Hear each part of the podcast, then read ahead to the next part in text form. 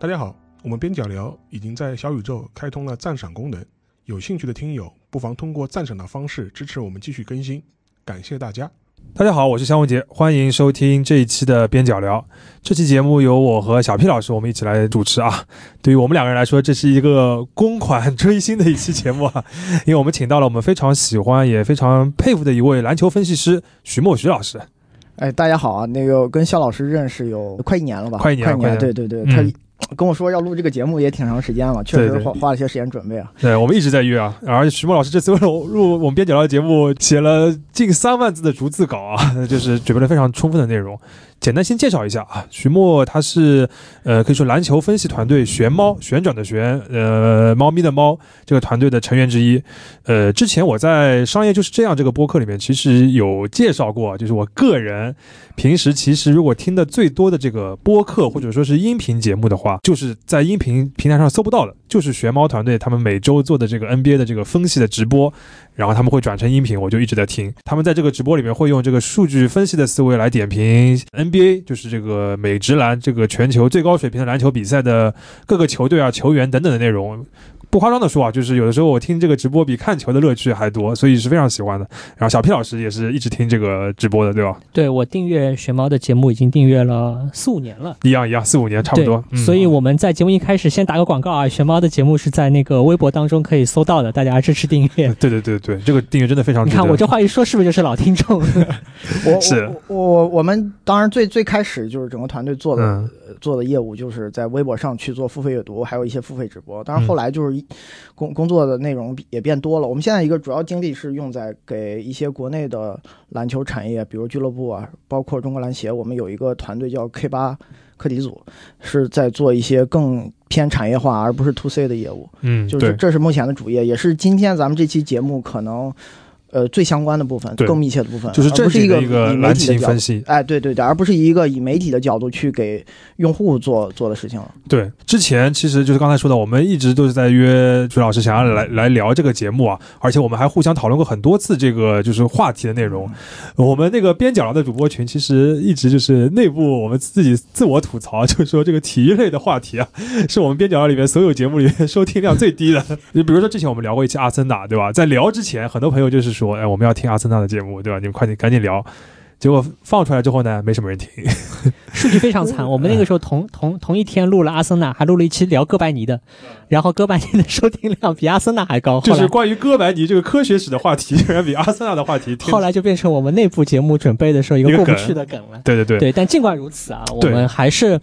我们因为几个主播都是体育迷，喜欢看足球、看篮球，也还看看一些其他体育项目，嗯，所以说呢，也非常希望能够借着咱们自个儿有一个节目的机会，能够为大家来介绍或者交流一些我们喜欢的一些体育类的话题，嗯，所以呢，这次正好有这么一个啊机会吧，请到。呃，徐老师，我以前也是听了五六年的节目，也没想到自个儿做了播客之后，还有机会能跟徐老师一起来来聊一起。所以呢，我们今天请啊徐老师来和我们来聊一聊关于数据分析的内容。对，呃，其实是体育分析吧，就更精准的表达应该是体育分析。数据其实是中间的一个最最核心的工具，最常用的工具。然后我我还是先跟大家说说，就是。今天的这期节目可能更关乎于的是职业体育，嗯，就是体育它是一个更广泛、更宽泛的概念，就大家平时出去锻炼身体也是体育，对对。但但今天咱们聊的主题，呃，最相关的叫职业体育。职业体育它是一个产业，它不只是一个娱乐活动，嗯，它会比娱乐活动的社会价值和经济价值要大很多。对，而且更加聚焦有可能是职业竞技体育的这些项目，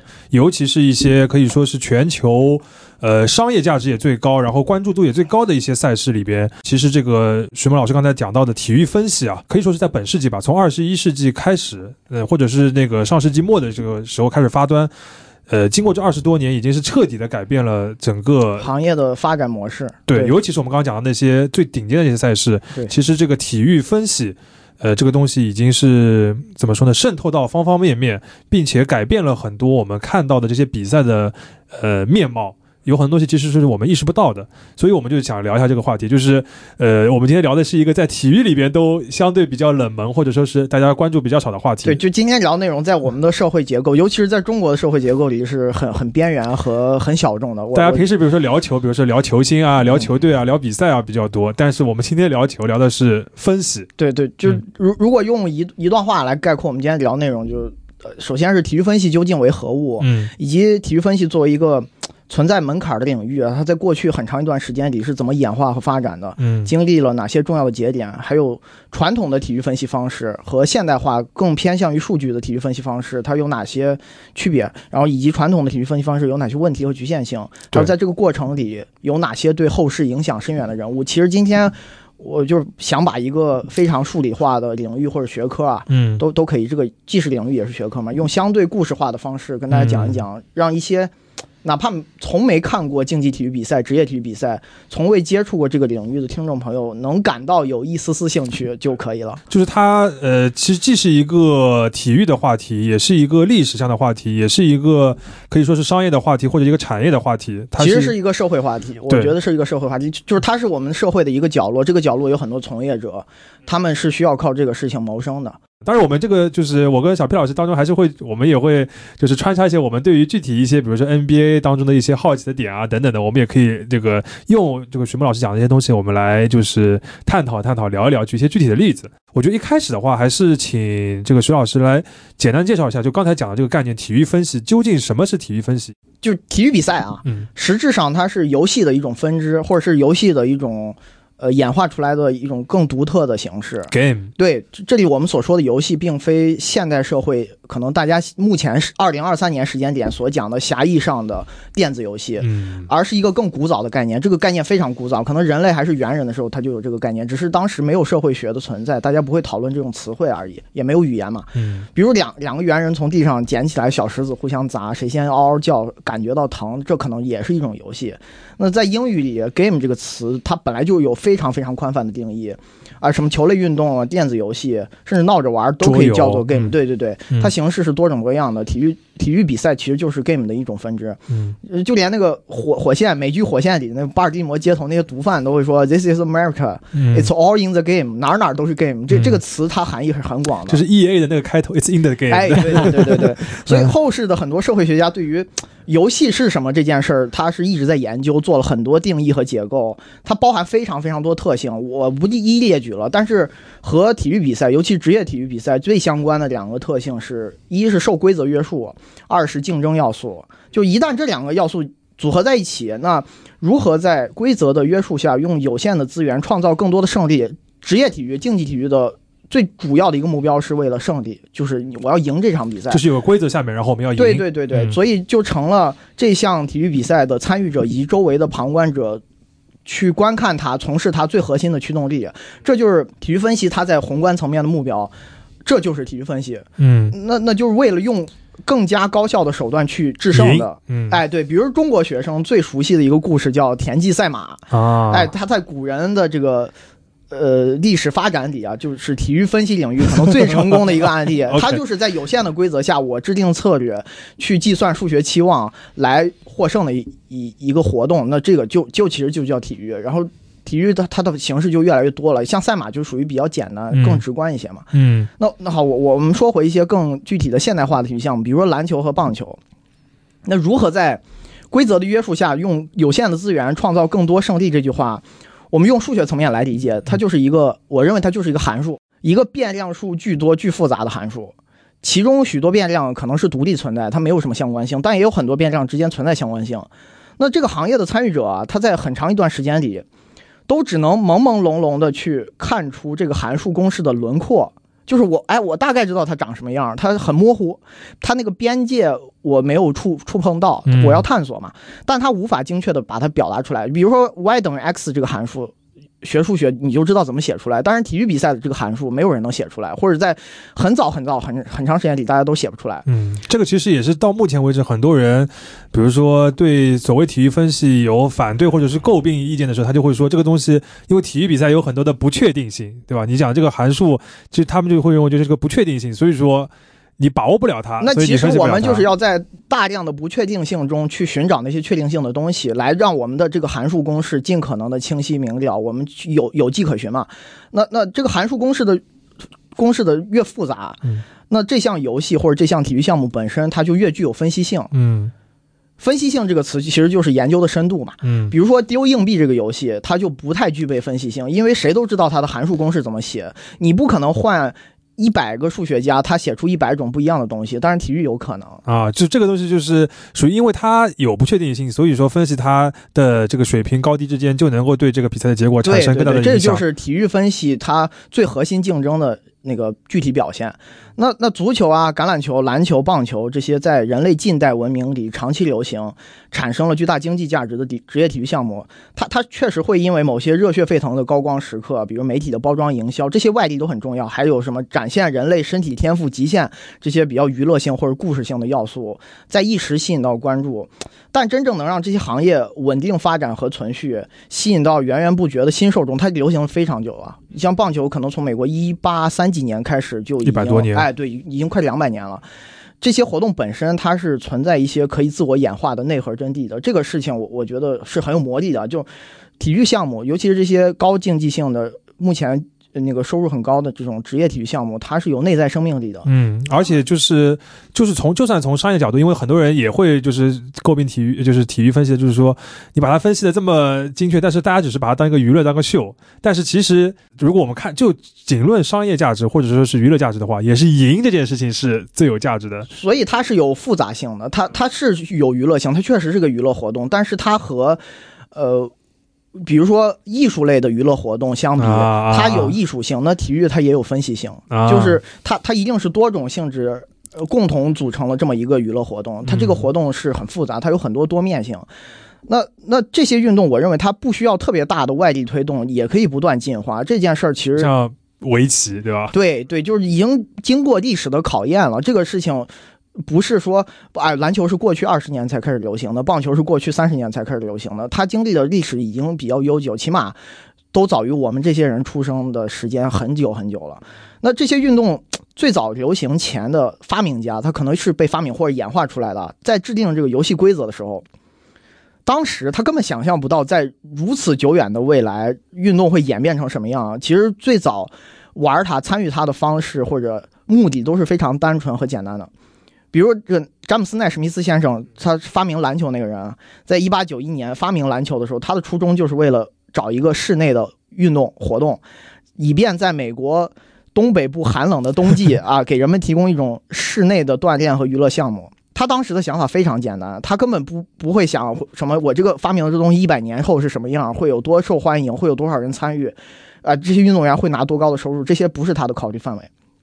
那人类里的发明家，在当时是根本想象不到自己一些比较简单的想法会在未来几十年啊，甚至上百年时间里被无数的人去解构的。这项运动它会不停的进化，产生内在的生命力，这也是我我认为就是呃电子游戏和传统体育项目差别最大的地方。我这儿没有去榨着它，没有去评判它的好坏和优劣，不是不这样，嗯，就这两个事儿，在我的生活中都是非常重要的爱好，我都都很喜欢，但确实有差别。就是电子游戏它这些项目明显寿命周期是比较短的，至少在呃人类近代这个娱乐出现这个概念之后，你你很难看到任何一个电子游戏项目能像体育项目、传统体育项目一样如此长时间的流行。嗯它它绝大多数品类都一直需要外地进行规则上的频繁的更新，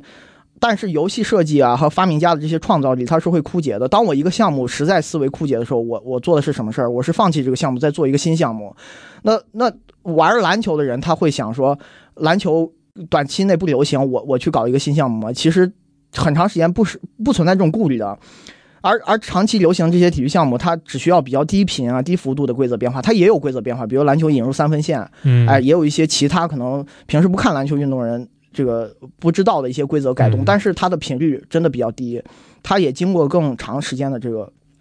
验证，它就可以长期存续、生生不息的发展下去。针对这个观点，呃，波士顿红袜就 MLB 美国职棒大联盟波士波士顿红袜队和英英格兰足球超级联赛的这利物浦队的母公司的芬威集团的大股东亨利，约翰·亨利啊，这个人他他就说过，体育比赛它其实和市场就经济市场是一样的，是存在其内在智慧的。那他这句话怎么解读？就就是说这个东西是一个复杂、值得研究的东西。对嗯人类在能够深层次探索到这层关于这个项目的内在智慧，距离这项运动被发明出来，可能需要非常非常长时间。这个事儿非常神奇啊！如果简单总结的话，就是刚刚莫总讲的，一个是它这个东西是一个有分析性的东西，同时它又是一个就是说值得你就是反复分析，或者说是它呃不是那么容易好把握完整的一个东西，它很复杂，就是它有自己的那个内在，就你刚讲的它内在的一个可分析性或者内在的这个自己自己的规律，它可以一直延续下来。同时呢，它也有很大的，比如说商业价值也好，文化价值也好，被大家就已经长期的这个就是认可下来了。所以说这个东西就是体育分析能够作为一个产业或者作为这个体育产业里面很重要的一个一个部分。环节对，嗯，这里还可以插一句啊，因为刚才讲到说体育比赛和呃经济市场一样，我们其实拿一个我们很熟悉的呃身边都知道的一个经济活动来类比，大家可能更明白，就是保险。嗯，就是大家如果回到一千年前、两千年前，会觉得说，哎，火灾是一个天灾人祸，对吧？我这个一个大浪打来，我船就沉了，对吧？或者我今天这个家里自己家的房子或者隔壁家的房子着火了，这些好像都是完全不可控的一些所谓的风险，或者说是些不确定性。大家会说，哎，这是上帝在惩罚我。但是到了，其实，在很多经济行业当中，也就几百年的历史了。就是到了啊一六几几年、一七几年，我们上回跟沙老师、郑世亮老师聊牛顿的时候，讲到说，后来发现说这东西可统计的，火灾不是一个纯天灾，嗯对吧？大家基于这些啊建筑，基于气候。基于各种各样的这些外部因素，你可以大致的判断说，哎，某一个地区啊、比例概率比例多高嗯，对吧？房子哪些房子更容易着火，大概比例有多少？一年可能有多少幢房子会着火，这是可以计算的。那嗯当然包括人寿保险，对吧？人死了，大家过去说，哎，生老病死都是很很不可控的东西，这个谁能知道大家每个人的命运是怎么样？好像说命运是个很莫测的概念，但其实现在这种呃，现在有了这个这个生人寿保险，大家很容易理解啊，就是说，哎，怎么样的人更容易得病啊？怎么样的人更容易去世？或者说，在某一个区域、某一个年龄、某一个啊、收入条件基础之下的人，他的死亡率大概会是怎么样的？甚至我们可以很具体的去评估说，哎，我在这个地方引入某一种药品，那么使得能够让这个预期的寿命能够改变。那这些实际上都是把一些所谓的不确定性或者是一种尽可能确定一下啊很神秘的东西，转化成一个我们可理解的概率。嗯，就是以前这个东西叫做不确定性，大家觉得这东西就是到头了。嗯我说这东西控制不住，我我我我这对这个问题的分析就到此为止了。但实际上面，大家在很多领域都能理解说，我就算知道它有不确定性，我还是可以通过概率、通过数学的方法，尽量的把握这当中啊、可被分析的部分。我我们今天节目开始之前就在跟徐老师聊，就是从我的角度来讲，觉得反而体育为什么那么晚才才被分析，好像导致一个一个问题。我觉得到后面还可以讲到这个话题啊，嗯，就是一个这么受欢迎的一个 game，为什么在规则制定完了之后，过了那么久的时间，几十年甚至上百年的时间，大家才慢慢的理解它这个规则到底是怎么回事，对吧？这个实际上是一个很神奇的事情，对吧？嗯呃，所以有大家常听一句话，就是为什么足球那么流行，就是嗯，它是在用大家尽可能能理解的简单规则完成一个比较复杂的事情。对，所以，所以我我就觉得人有一种很奇怪的能力啊，就就是人发明了会发明一些一开啊会发明一些一一开始自己根本就不懂的东西。嗯，啊，这句话乍一听就挺奇怪，我自己发明的东西我还能不懂吗？但你放到体育比赛甚至经济学领域里，这种现象是嗯非常非常、我觉得现在有了这个。Chat GPT 之后，大家很能理解这句话了。我我再举个例子，就是美国。他们擅长体育运动的学生，当然中国现在也有这样的制度啊，就就是离开学校进入职业体育联盟的这个过程，它叫做选秀 draft，它是一种职业体育联盟促进公平可持续发展的机制，是一种人定的规则。它大致规则是根据前一年各支球队的成绩，弱的就能够先选好的，对，让实力较弱的球队优先挑选那些能力更强、可能更具发展天赋的年轻人。它是一种对呃弱队进行保护的这个公平机制。嗯里面的规则全都是人定的，没有一条不是人定的啊。但直到现在，这个行业的从业者都没完全参透这个选秀到底该怎么弄这个公式是大。家如果比如说看球的话，经常就会听到什么水货，对，？就是过去几十年时间啊，北美的这些体育俱乐部每年花费大量的金钱人力，上少则上百万美元，多则上千万美元投入在这个事儿里，还是处处踩雷，遍地水货，嗯就是一大堆自己回看之后你都不知道当时为什么选的这种人。这就是很妙的一个部分。就哎对就是是要分析，但是又没有完全分析人出来的定了一个规则，然后人玩明白它。嗯所以，当我们对体育项目这个这件事情有其内在生命力和内核真谛这件事达成共识后，爱好者们，尤其是知识分子爱好者们就慢慢开始对这些体育项目，比如棒球、篮球、橄榄球、足球这个复杂的函数公式进行分析和解构。我们可以从大方向上理解为，在同一个函数公式下，赢得比赛胜利的最直接目标就是尽可能让己方球队输出的函数值更大，让对手球队输出的函数值更小。当己方输出的函数值大于对手时，你就赢得了比赛，这就是比分嗯嗯。但怎么获得那个比分的过程是非常复杂的，我们一直在研究的是这个东西。就是我的分要比你的分高这件事情，这个结果这个规则是很明确的。但是如何在一些特定的条件下面让我的分比你的分高，这件事情就是研究了一百年。我觉得就是接下来有可能那个会请那个徐老师给我们就是比较完整的讲一下这个呃就是体育分析在职业体育，尤其是北美职业体育里边的一个发展的一个脉络啊。但这个在这个之前，我觉得还是需要给大家一个概念，就是这个东西现在已经在就是这些球队里边发挥了怎么样的作用，或者它已经深入到一个怎样的一个一个程度，对吧？大致可以介绍一下，比如像在棒球啊，包括 NBA 里边，它已经是一个什么样的？这个事儿在不同的项目和不同的地域是有呃。程度差别、水平差别的，呃，今天咱们会主要聊到一些关于棒球的故事。就是棒球一开始是最数据化，对最数据化，就是所有的体育分析的这个用数据做分析的这个概念，其实就是从棒球开始出现的。呃，它有一些运动的特殊性，咱们等后面会聊到。现在，呃，我我我之前看过一篇文章，就是美国有个数据专家叫凯文·佩尔顿，他大概写了就是。呃，认为棒球能被数理化、量化的程度差不多是九分，满分十分，十分制。他认为篮球差不多是七到八分，足球可能是五到六分，类似这样。对。接着呢，不同的地区在这个事儿上的完成度是差距巨大的。刚才说的这个九分啊，七到八分，五到六分，是北美，更接近于北美和欧洲的概念。如果是中国，我觉得都是一分。对，不，当当然，我觉得中国都是有在有的部分都已经还算可以的，就是。呃，有的有的，比如说体育赛事，这个水竞技水平很高的一些这个国家和地区，它的当地的比赛有可能也是零分、零点五分都是有可能。对，比如说一个体育联盟，可能不同球队在这个事儿上的完成度也不一样。有的队他就会用的好，他可能接近那个九分的或者七到八分的概念；有的队可能也也更可能接近于中国的这个这个水平。不同的管理者在。呃，决策的时候，他运用的工具或者他的思路是不一样的，这个也很很很很看个个体去讨论的，就个具体具体问题具体分析了。从这个组织架构上面，我也补充一下，就是呃，体育分析这个东西在这个职业体育里面有多重要啊？就是它在人事上面确实已经占据了越来越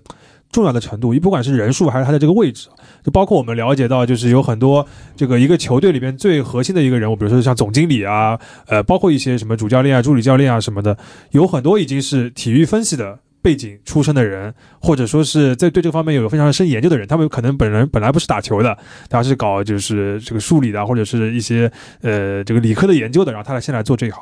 呃，包括像现在这种职业球队里面，像棒球，包括篮球，一个球队里面标配都是要有一个非常完整的数据分析团队。对，呃，大部分球队都有这个团队，人数多可能有十人左右，人数少估计两到三人。给他们的预算是非常高的，就是这这些人的这个人力的成本，包括他们这个数据研究的这个成本，几百万美金吧，我觉得至少是有的。然后在有些球队里边，因为现在还有一些，比如说利用人工智能的或者一些新的一些技术手段来获取数据的方式，这个硬件的投入也很大，所以说这个其实是一。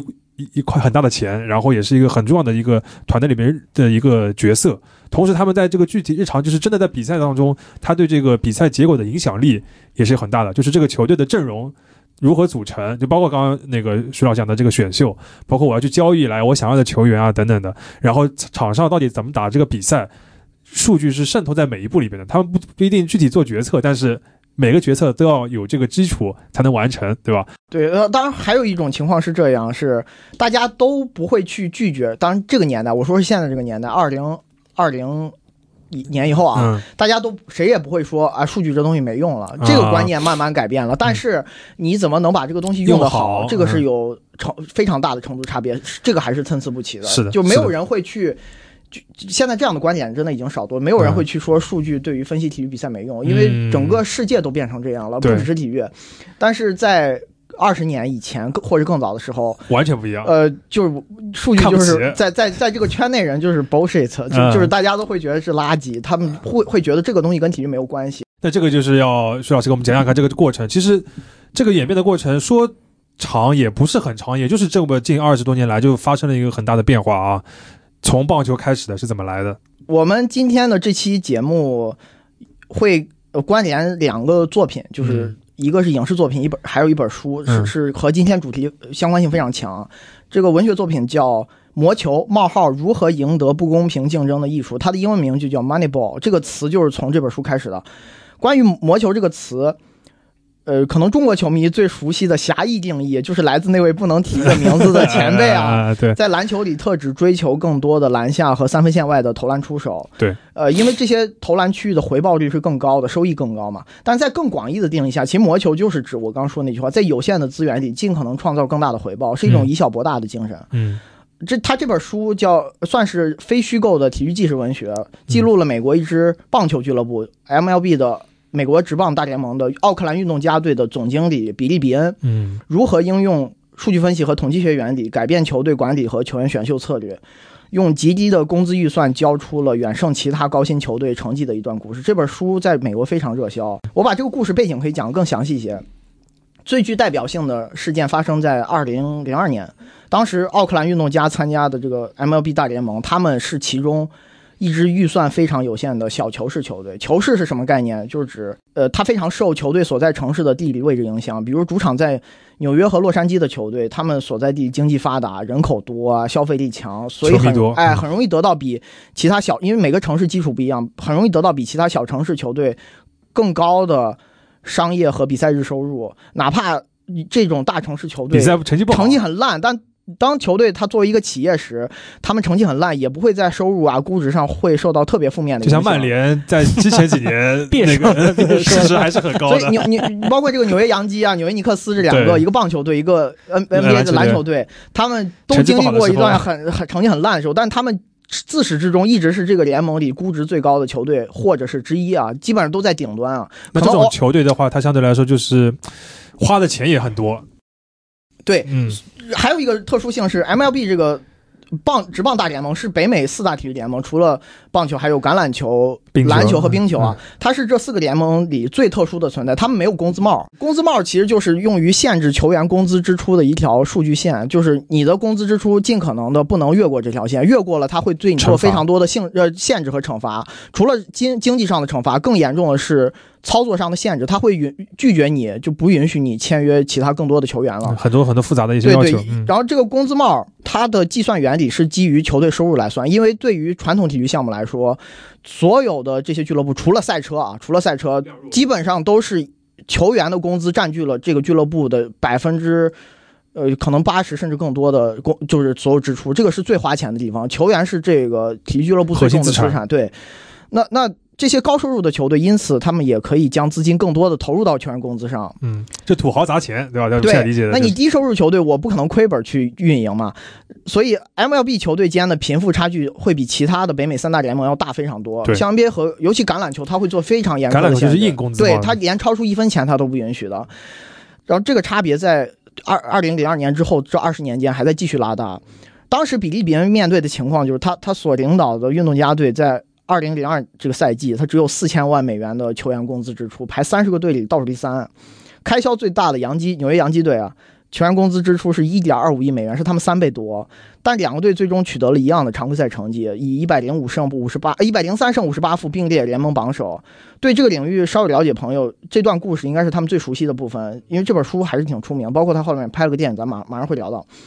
我们录这期节目也是从这个故事延展开的，非常具有代表意义。其实刚刚你也讲到，就是后来就拍了一个电影嘛，就是让大家大众更熟知的，就是那个布拉布拉德皮特演的，就是讲了这一段里边这个故事性最强的一个部分，就是这么一个钱少的球队如何获得了和这个大球队一样的好的成绩这件事情。呃，它其实核心就是通过一个在当时来说全新的一个体育分析的一个视角来重新看待棒球，然后挖出了很多别的那些球队没人要的那些。呃，然后也很便宜的一些球员，但他实力非常强，重新组了一个球队之后，然后震惊整个联盟吧，这样一个故事。但是他们怎么挖到的？这个其实就是体育分析的这个价值。对，这个后面改编这个电影是二零一一年上映的，它名字英文名也叫 Moneyball，但是呃翻译了一个非常信达雅的表达，叫点点球成金，这这个词很酷啊。呃，他他这本刘这个迈克尔刘易斯写的这个著作就是《魔球》这本原著，它主要覆盖的时间线是一九九七年到二零零二年之间，呃，对棒球以及其他项目的这个职业体育产生了非常深远的影响，其中就包括我从事篮球篮球项目，他在之后被被这本书，包括这个电影，还有这本书里头的素材更早的那些材料都都有有影响。这本书作者叫迈克尔刘易斯，是美国一位非常知名的财经商业类作家，他。最厉害的一个能力就是擅长用非常通俗易懂的写作风格，把看似很复杂的专业领域知识表达出来。他还有两部作品也挺有名的，一个叫《大空头》，一个叫《弱点》。都改编哎，对，都改编成了一个电影，都是当年奥斯卡季颁奖季的这个提名提名片嘛，就是熟脸。呃，接着就到了二零一一年，我刚说刘易斯这本著作被好莱坞大明星啊布拉德皮特，他是当时这部电影的制片人，还有导演贝尼特米勒两个人相中了。改编成电影，皮特在其中饰演最重要的角色比利·比恩。和前头我们提到的刘易斯的文本改编的其他的影视作品一样，这三部作品我我认为都有一些共性，就是甭管题材是什么，它的观赏性是很强的。尤其是《点球成金》和那个《大空头》，是那种看似在讲一个领域的专业知识，但绝大多数人其实都能看得进去的作品。它有个就是很强烈的戏剧的充足的故事性。对对。然后这个特点和刘易斯的写作风格是一脉相承的。就我个人之见，《点球成金》这部电影完全称得上电影史上最伟大的体育电影。哇，这么高评价！讲讲述体育电影相关故事的影片很多，但但从我的分类标准来看，绝大多数作品可能更适合叫做运动电影啊，而非体育电影。这两个概念是不一样的。绝大多数作品它可能重点都是在描绘细致无微的场面细节，呃，整个故事框架是可以嵌套在许多其他题材类型片上。但只有《点球成金》，它是在讲行业、讲制度。讲变革，讲方法论，讲思维模式。这个我感觉就是有点像那个，就是有一个也是一年奥斯卡的那个金像奖，就是那个 Spotlight 焦点那个，就是讲对，就是讲那个就是波士顿的记者如何来揭揭露这个天主教一些就是包庇那个这个神父什么性侵的这个这个这样一个故事啊，也是个就是真实事件改编的。它里面就讲到，就是我们写这篇这个揭露这个文章，我们不能只报一个事件，而要报整个 system。其实点球成金也是一样，他不是来报道一个球队的成功，而是来报道就是这个理念或者这个产业发生了这么大的一个很大的变化。这个尤其是这本书吧，这个书这个方面是特别明显的。对，这这部电影它也是把原著中最有故事性的那个章节选出来了，它舍弃了很多不好用视觉化呈现的篇幅，或者说就就算把这些舍弃的篇幅你给拍出来，也不可能会有人很喜欢看的，因为它和商业电影开发的初衷是相悖的。那魔球原著中舍弃的这些部分。其实是我们今天节目要聊的很多重点内容。感兴趣的朋友，既可以先看电影和原著，再听我们这期节目，也可以把今天我我们这期播客当做一个导读，听后再看也 OK 啊。对，嗯，为为了方便大家更快消化后面聊到的东西，在这条故事线上，我们还是很多在讲故事。除了刚刚提到的作家刘易斯、比利·比恩，呃，我也会多补充，还有几位人物我也要先简要介绍介绍，都是核心啊。第一个就比利·比恩，我再多说几句。他是棒球运动员出身，运动员生涯并不成功啊，认为自己是传棒球传统错误观点的受害者。他淡出赛场后，参与球队的运营管理的工作，到一九九七年升任奥克兰运动家队总经理。他其实并非分析理论的创造者和发明家，他不懂的。但他作为领导者和决策者。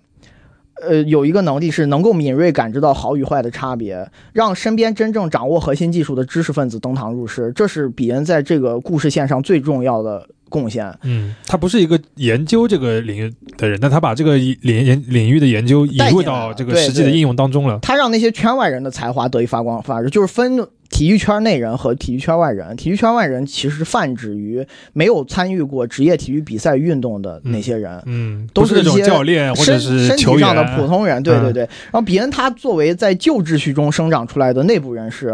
面对身边人不不以为然的这种落后和腐朽的行业现状，他能够跳出内部视角，从外部视角进行观察，这个特质是非常非常宝贵的。然后第二位就更牛逼了啊，叫比尔詹姆斯。这个人是四九年生人吧，我记不清了，反正就是跟中国建国时间差不多，是个老爷爷啊。他是现代体育分析理论的奠基人，但但他可能并非第一个对这这个落后的传统问题产生质疑的人，但他可能是第一个系统性的去研究这个事儿的人。我我们可以粗暴的将其类比为体育分析界的牛顿啊，当然这个说法可能很夸张，大家就 get get 我那个意思。对，确实有这个地位，有可能。嗯，他在一九七七年开始出版了一个系列书籍，叫《棒球摘要》。他就通过大量自行收集的比赛数据来论证自己提出的观点和假设，启发了美国大量喜欢体育不止于棒球的知识分子投身到这个行业里。整个体育分析行业的业态就是从詹姆斯这个人这里开始写书改发生改变，他是整个领域历史上最重要的一个拐点。前面提到的比恩，还有包括《魔魔球》这本书原著的那个作者，财经类作者刘易斯，都是。詹姆斯，比尔·詹姆斯的忠实信徒，他在二零零三年，就是写书后的二十多年，才被波士顿红袜队，也是一个棒球球队，聘请为球队高级顾问，帮助和参与球队决策。加盟后这个，差距就时间的这个维度，滞后性很强。对他加盟后，球队立刻时隔八十六年重夺世界大赛冠军。当然，这个事情他肯定是中间贡献者一个，但是也也肯定会有一些其他人参与。这位詹姆斯老爷爷，他还曾在二零零六年入选过《时代》杂志评选的年度百大影响力人物。这这个栏目杂呃，《时代》杂志这个栏目，他会邀请入选者身边比较亲近的人或者这个领域的专家去撰写一段评价。当时我们刚刚提到这个大老板，他们对大老板叫约翰·亨利，他是这么写的。原话啊，红袜队在二零零二年雇佣了不拘一格的统计学家比尔·詹姆斯，这引起了一些关注啊。雇佣他之后，我们队马上时隔八十六年再夺世界大赛冠军。我当时问我的总经理，这个当时是二零零三年，呃，入选这个杂志的百大影响力人物是二零零零六年，中间又差了三三年啊。他就问当时球队总经理叫特奥·艾伯斯坦，呃，这詹姆斯他对于棒球比赛产生的影响。这个爱伯斯坦到底有何看法？这个爱伯斯坦说：“我对比尔·詹姆斯的谦逊性格印象深刻。他是一个局外人 （outsider），自己出版了有关于棒球的没人看到的真相，而当时落后的体制却忽视了他。现在二十五年过去了，他的想法已经成为了棒球比赛策略的基石之一。但比尔人当时在哪儿？啊，对于他的赞赏在哪儿？公关在哪儿？他就像是八十年代勾勒出互联网想法的先驱人物，默默地看着他。”变为现实，但这个过程他没有亲身去参与任何的决策，他只是把理论知识拿出来去启发大家。啊，我觉得跟互联网这个发明的这个类比还是比较相似的，也是发明了这个互联网的呃科学家，其实并没有参与到后面的这个互联网的创业这个过程当中。对，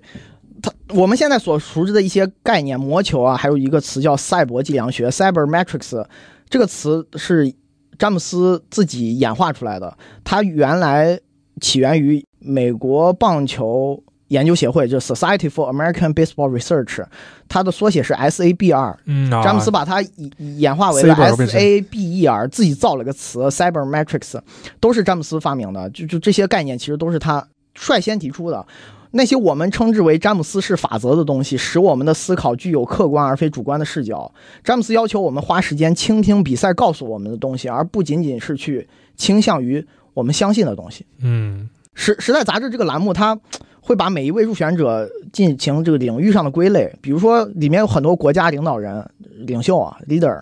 还有一些艺术家、艺人，他都会有这样分类。詹姆斯当时被归入了科学家、思想家这个分类，人是搞学术研究的。也就是说，这个就像你刚刚前面讲的，体育分析是可以作为一个严肃的、正经的学术。对，它它其实就是一个学科，但是它是一个不以这个为事儿为本职的人去研究研究东西，或者说在。这个领域里，长期以来，绝大多数时间并不存在一个所谓学校能教授的课程或者学科来帮助这个行业去提供人才。嗯，所有的。引发变革的人都是来自其他的行业做别的事情，但是他们和体育一开始是没有任何关系，只是喜欢而已。嗯，刚刚那个徐老师有讲到两个点，我觉得就是可以展开讲讲。一个就是所谓 outsider 和这个圈内人的这个区别。第二个的话就是我们前面讲了这么多这个，比如说比尔詹姆斯他的理念对于棒球这个运动的体育分析有多么大的这个作用啊？就具体展开一下，就是他。所就是理解这个棒球或者他的一些呃思考的方式和之前这个 insider 这个圈内人的这个做事的方式到底有什么不一样？可以用一些例子来介绍一下吗？呃，这个后面我们可以分分几个类，我还要再多提一个人物啊，这个人物叫保罗·德波斯塔，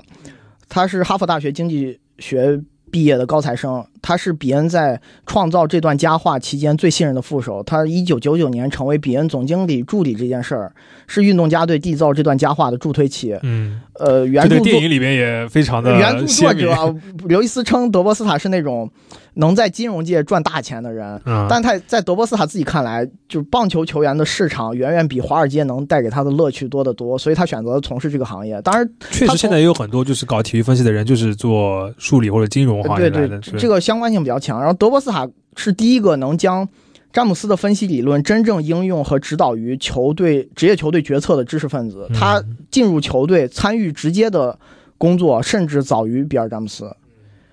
是真正做到登堂入室的人，那个比利比人是把他挖过来的嘛？那个对对，他是第一个破圈的人。嗯，他因为不愿意让自己的名字和肖像用在那个电影里，所以米勒导演当时给他改编成了后来乔纳希尔演的那个皮特布兰德，就一个整日对着电脑屏幕，然后喜欢吃甜甜圈，对键盘敲的飞快的胖子，算是对这一类从业者的刻板印象。当然，米勒在在当时采访说，就布兰德皮特布兰德这个角色是比恩身边助手的综合体，但他和饰演者乔纳希尔也也承认，身上哎绝大多数灵感和素材都是来自这个德波斯塔，他在帮助他们整个剧组理解就创作过程中理解角色提供了巨大帮助。对，这里可以插一句啊，大家如果去看这个德波斯塔的这个照片，会发现他本人是一个非常典型的社会精英。就是你看了这张脸，你说哦，这个是个啊，这个是个哈佛大学经济学毕业的高材生啊，在华尔街赚了大钱的人啊，或者说是一个算账算的很精细的人，非常符合他的这个面相。但是呢，当他拍电影的时候，我觉得这里也是蛮有。蛮有趣的，就是或者说体现了大家对于这个数据的某种刻板印象。就是说，当他拍到电影里的时候，哎，不行，我们不能在这里放一个看上去有那么有精英气质的人，我就一定得放一个。而且，德伯死肥宅，德波斯塔这个人本人他是参与过大学棒球比赛的，其实是一个身材也看着很很。挺拔，就是对对对对，有点运动员那种身姿的感觉。当然，他不是职业运动员，离职业水平差距还是不小的。但他绝对不是大家刻板印象电影里面那个只敲键盘的那种宅男、死肥宅那种样子。对，所以我觉得这里其实还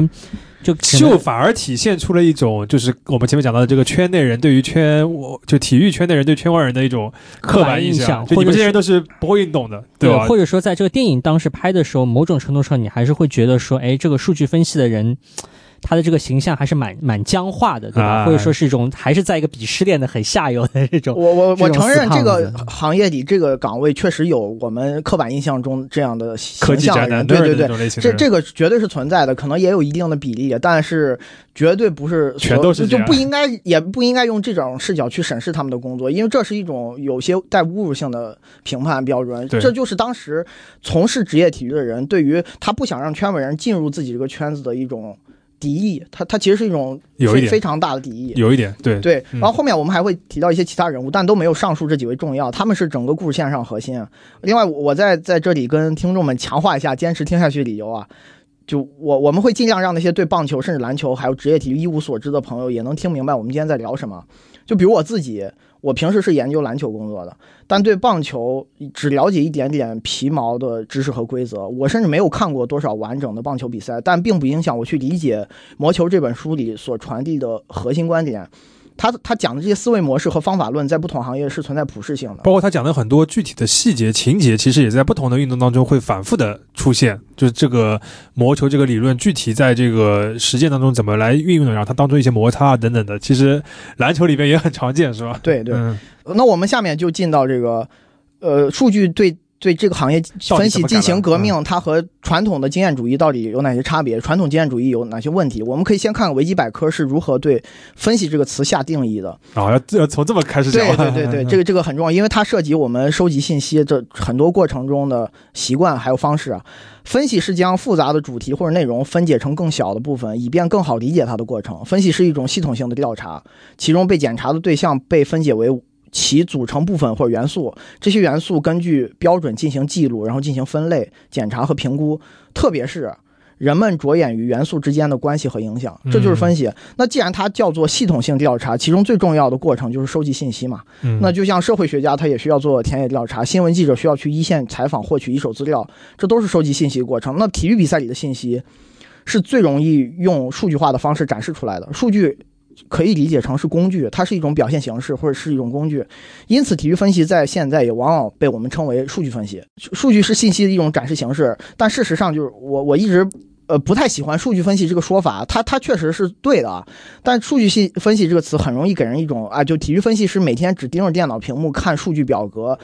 但不看 哎对不看球的错误印象，这种说法是非常可笑的。数据擅长用数据的分析师，他绝对比传统的分析师更懂数据，但他绝对不代表比传统的分析师看的比赛少。嗯，就他不是一个就是工作当中的一部分，而是整个的基础。对，它是一个工具，它是一个你必须去掌握的方法论嘛。嗯那那体育分析的理论体系在朝数据化转型过程中，它更像一种知识的革新和进化，方法论的革新和。从前现代到现代的这个感觉，嗯，对对对，它并非独创什么门派啊，这个也是一个比较常见的误解，就会觉得他们是一个流派，哎，对，什么传统派、数据派，那其实它是革新，它是对过往旧方法论的取其精华和去其糟粕。嗯，它是一个完全的提升，对吧？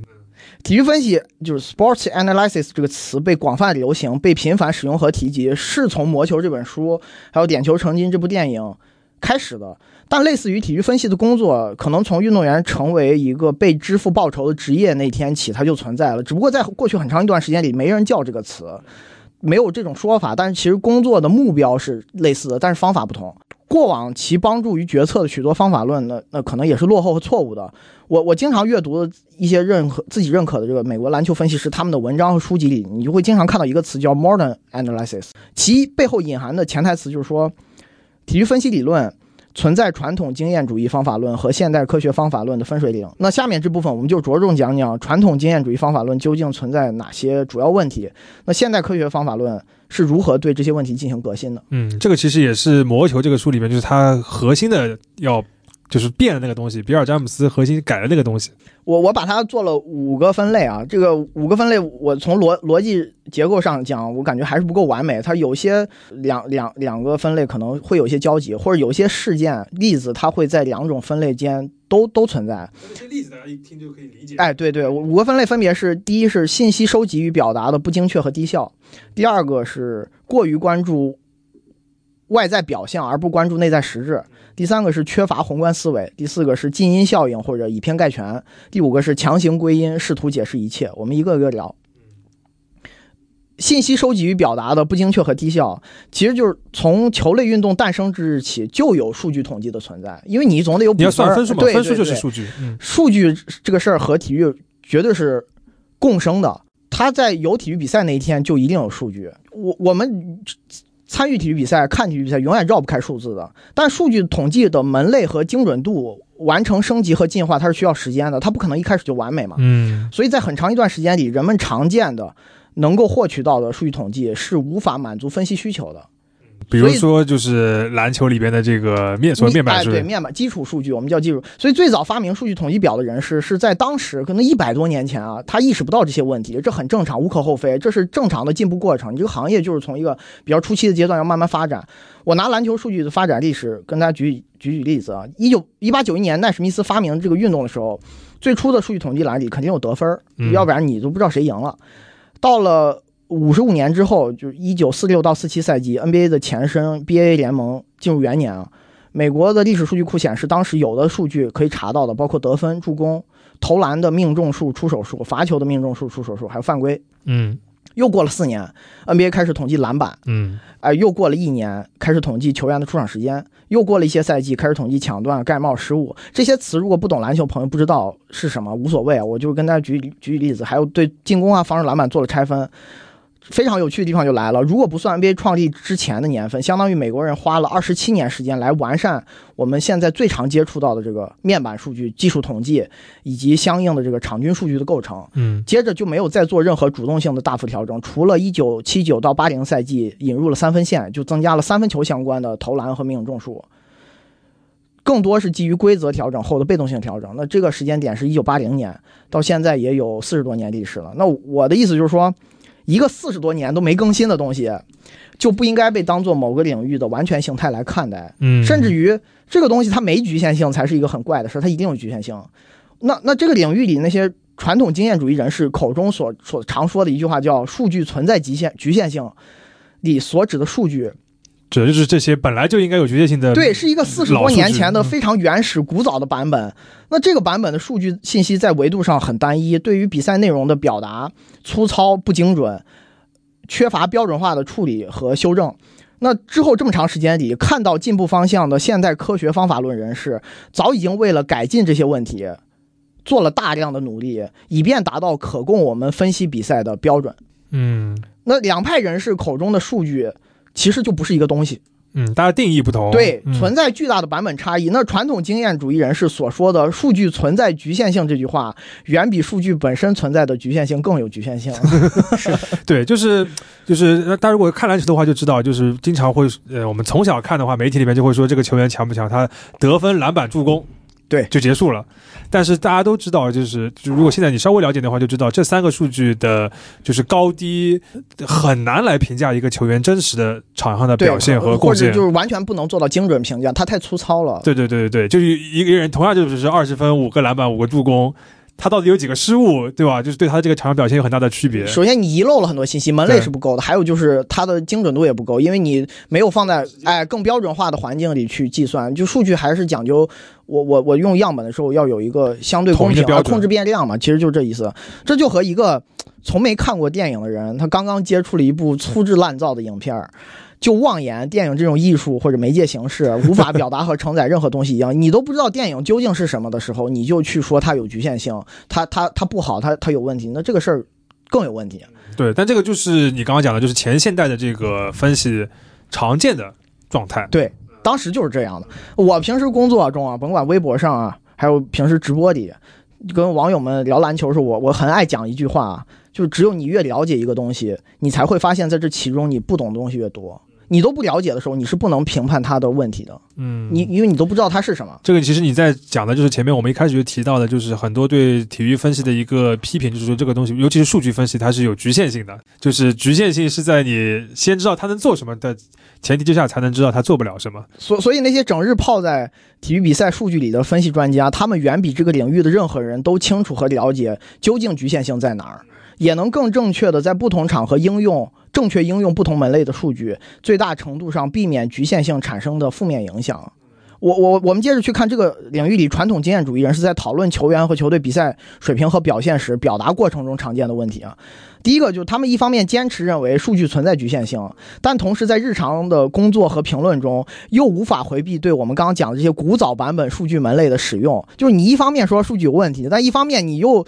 在因为体育比赛避不开数据，这个是永远存在的。就是比如说我们常见，就是有些那个体育评论就是说这个球员怎么会弱呢？他场均可以拿二哎，十分啊！对对对，又用场场均得多少分，多多少分多少分用用来评判高下嘛。还有一类问题比这个还严重，就是在分析和表达过程中，一切需要用数字精准化体现的地方，这是工作，不是闲聊，都会被传统经验主义人士用程度不明的形容词来替代。啊，他们完全回避对数据信息的使用，比如表达好这个意思的形容词，在不同的语言中可能都有几十种甚至上百种说法，但人类他是很难在这种呃比较计时的状态下精准判断出每一种描述程度高低的。我不可能在跟你聊天的时候拿一个词典在那翻这个词是什么意思，带大概指指到什么程度，甚至不同人对于同一种表达都极大可能产生歧义。就你说一个人投篮很准，对他稳稳命中一个中投，这个稳稳命中对这个这个投篮很准，可能我们不同的人对于投篮很准的理解是是相当不一样，的。但实际上有可能这个人的，比如说三分球的命中率差百分之三，已经是个很大的一个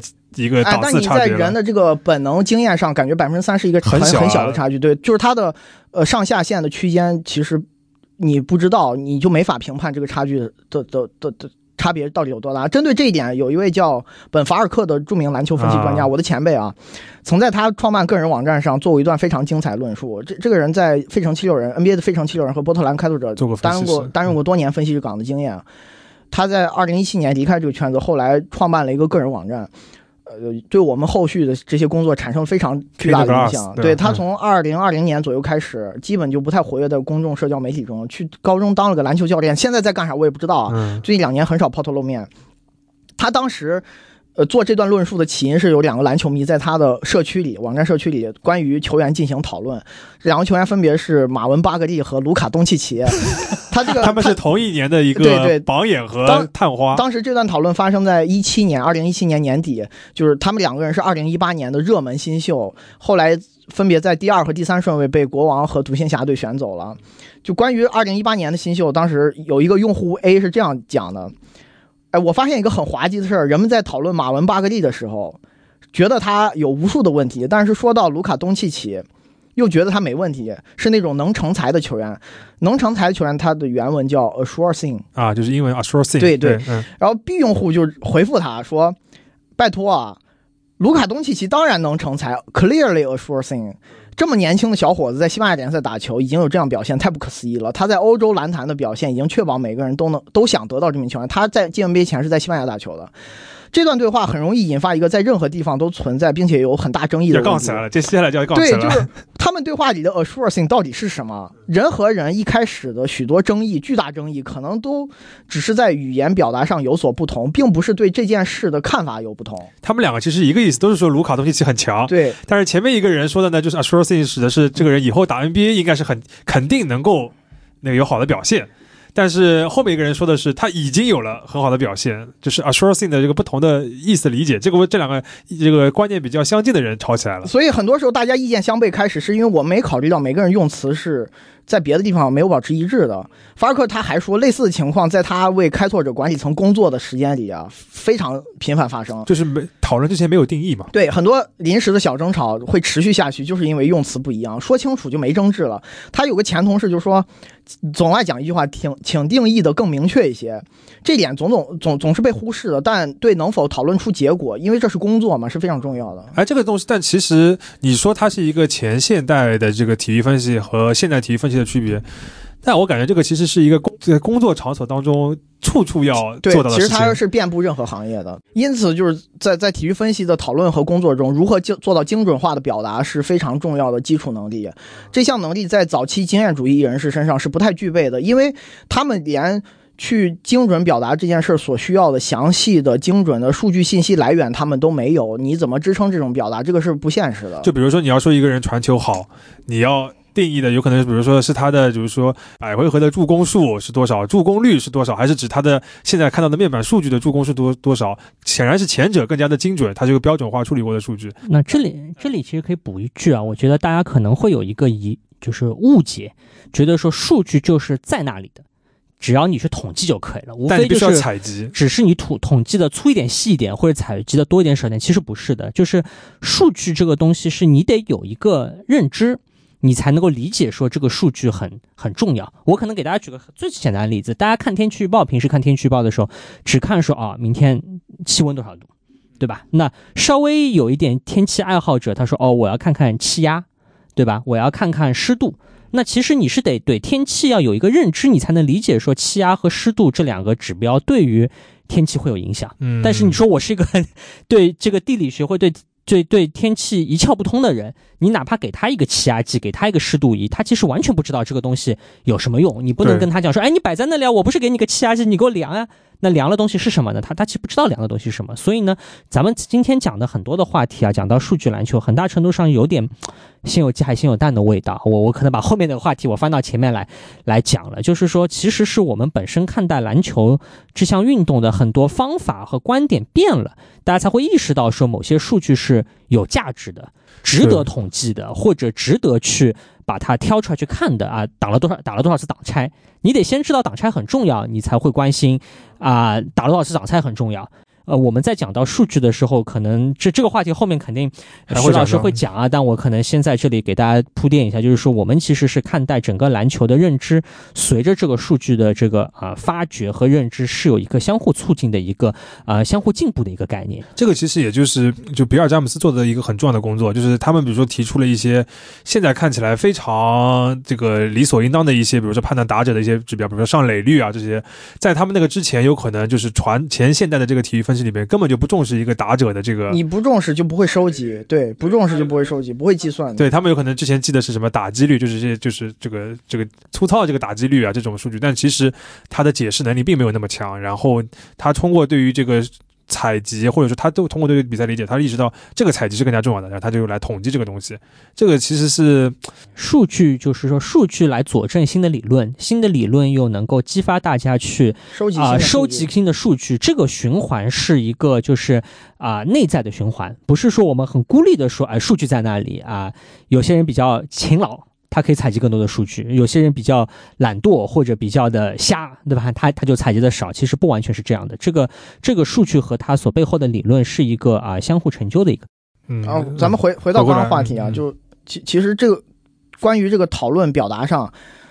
呃，换一个角度讲是，在不同的领域和场景里，人是需要建立不同的表达习惯的。嗯有我们讨论篮球，说，哎，斯蒂芬库里本赛季每三十六分钟出手十四个三分球，三分命中率高达四十四点六，这两项数据都是联盟里最高的存在。那库里是这个地球上最好的射手。这句话它就是更高效、更精准的表达方式，而同样不太像人话，对 同样的表达方式，如果放在日常生活里，比如我跟你们说，我今天心情不佳的概率是百分之六十五点三四，我有百分之二十三点七的可能性会迟到，没有人会觉得我在说人话，就会会觉得我脑子有病啊。但是在这个工作里边，它是需要有这个对，因为工作我们有。目标嘛，对，所以在日常对话场景里，反而更适用于口语化和模模糊化的表达习惯，这是人的本能嘛。反过来讲，它也是一样的。而且呢，其实这个数据用数据的方法来取代语言，是一个就是有很悠久历史的概念。我给大家读一段莱布尼茨的话啊，这个 莱莱布尼茨其实有一段很有趣的话可可以来可以来总结我们刚才讲的话题。莱布尼茨说他有个理想。说，当争议发生的时候，需要进行争论的不再是两个哲学家，而是两个会计。这两个会计他只需要拿起笔，坐到自己的这个款项前面，跟对方说：“哎，我们来算一算。”那就是说，我们用这些数字、数据和计算来取代这个哲学家的这些玄思，或者是对那些抽象术术语的这么一些啊啊、表达。这个实际上是一个，就这个点子是个很老的点子。那只是说，我们今天在讲体育的时候，是说怎么样把这个让我们算一算，从一个很好像这一说大家都能明白的点子，落实到一个在具体的啊、竞技领域，或者说在一个具体的体育项目当中，它是如何被实现的。呃，我觉得这个就可以就是延延展到你前面讲的第二个点啊，就是过过于注重这个外部的表象，而不关注内在的这个实质这个点，其实跟这个表述啊，就是或者他们大家的这个就是表达的不精确，实际上是有有一定的关系的。对，就我我理解这五点，它不是完全独立的，它是有交叉和重叠的。呃，我觉得这个里面我自己印象最深的就是这个对于选秀啊，对于年轻球员的这个表述，因为大家都知道这个体育分析里面也很重要一块，就是刚才那个徐老师讲的，就是要选秀嘛，就球探要去找那些学生球员或者说是非职业的球员，然后要从里面挑出好苗子，然后选到自己球队里面，因为选进来就可以对这个球队有质的这个提升，如果你选到好的话。但这件事情之前的这个前现代的做法，据我们了解，就是非常的，就是浪漫化，或者说是非常的凭感觉，对吧？很凭直觉一个东西，就是你所说的，就只关注外外面外在表面的这个东西，对吧？当当时刘易斯在《魔球》开篇这本书开篇的时候就讲了一段话嘛，他他就说，球探们在试训选拔年轻球员时做的第一件事总是让他去跑步。当当当大联盟的球探实地考察一批有望成为未来球星的少年时，奔跑速度是测试列表里的第一项内容。球探们实际是按照清单一项一项测试的，他们没有全局观念，他们将受测试的孩子所应具有的优势称为工具，一共有五种工具：哎，奔跑能力、投球能力、防守能力、击球能力以及用力击球的能力。他们把能跑的人叫做有轮子，把胳膊强健的人叫做有软管。OK，这些球探说的是汽车机械师的术语。如果你听他们讲话，把他们讨论青少年的话放在讨论跑车上，也毫无违和感。还有个故事是说，选秀开始前的比恩啊，刚刚咱们聊到德波斯塔，他们在一个球队，还有一些老球探。一起坐在选秀室里商量人选和策略，老球探就很爱讲说：“哎，那小子身材好棒，哎，这小子估计是新秀里身材最好的。”每次听到这句话，别人就直接回复：“我们不是卖衣服的，我们不是选模特的。”然后又会把就把他们这些老球探喜喜爱和推崇的球员放到那个拒选名单里，他们提一个名字我就否一个名字，提一个名字否一个名字。就听到这段对话，如果我们不了解背景，可能觉得他们在选美，而不是在选球员。他们的工作可能是星探，而不是球探。就是这个，我在电影里面印象很深啊，就是就是有一有很大一段，就是布拉德皮特在跟那些老的球探互相怼，呃，那个部分。但这个其实是一个，我觉得。目前为止也非常常见的一个现象，就是你在选，尤其是在选这个新秀的这个时候啊，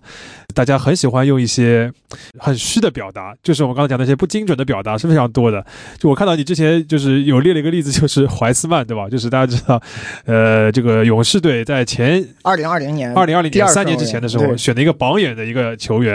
然后那个时候就觉就是说他的什么身体素质万里挑一，臂展很长，嗯那个在同体型球员里的直线加速能力很棒，啊。然后呃个子很高，他他就表面上看起来很像一个优秀的篮球运动员，但他只有一个问题，脑子不好，他不会他不会打篮球，就是在场上脑子不好。对他就是一个看起来很像篮球运动员，但不太会打篮球的运动员。呃对，就现在大家如果大家看球的话，就知道，就怀斯曼现在进入联盟三年以来表现是，就他是反向库里，对吧？就是他上场之后对球队的伤害，呃，相当于就是反过来的一个 MVP 的一个球队的一个贡献。对，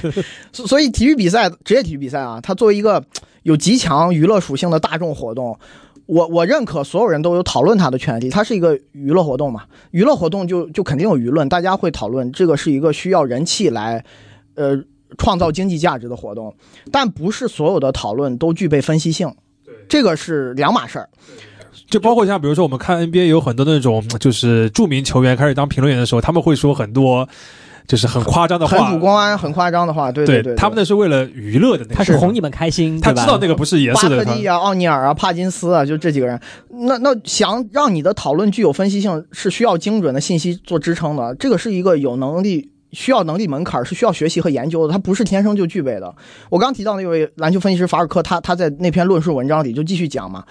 在你进行一次愉快的讨论时，准确定义出某些标准，并不在你谈话的优先级列表上。嗯，如果这段话会影响到你目前要做的决定，那准确定义、准确表达就显得非常非常重要。它可以避免出现含糊不清的情况。这就是传统经验主义人士和推崇现代科学方法研究方法的这新新新派人士他们之间存在的一个很显著的差距。美国有一位心理学家叫菲利普·泰特洛克，他有本书叫《超级预测》，这也是法尔克在他那篇文章里引用的一个资料。书里有这段话，有一段话这么讲：，就一次次研究表明，人们在说表示概率的词语，比如 could、might、likely 这些，都中文都叫可能。表达这说这些词儿的时候，每个人想表达的含义是大相径庭的。如果我们认真的衡量这件事，而且改善语言表达，这种情况就不会发生。那做预测啊，就需要清晰的定义出各种措辞和时间线。那这件事在体育分析工作中是至关重要，可能是最重要的。嗯，那那我们刚刚说了这个信息表达上的不精确和低效，接下来还要再聊聊信息收集过程，因为表达是拿信息收集在做分析的过程，没有原材料你也没法表达。那那想实现信息表达高高效和精准化，那就需要有支撑嘛，得得有信息源去做支撑。对的一些信息。对这些这些事儿，在在美国这件事，在美国职业体育发展历程里也是被长期忽视过的，非常久。和我们刚刚聊过这个篮球数据统计的发展历史一样，其实棒球界的许多学者也在历史漫漫漫长河里啊，对数据门类的单一问题和无法精准帮助分析的问题产生过疑问，也提出过许多当时未能证实的假说。棒球赛后。也会有一个类似于篮球那样的数据统计单啊，这这个这张纸最早被发明于一八四五年，在一八五九年的时候被一位叫亨利查德威克的记者，这个人出生在英国，后来移民到美国了，他进行了改改改进啊，这张数据统计单就和篮球比赛记录得分、篮板、助攻那些基础数据那张纸是一样的，它所涵盖的信息是最早被参与棒球活动的人定义并且记录下来的信息，他们的共同特点是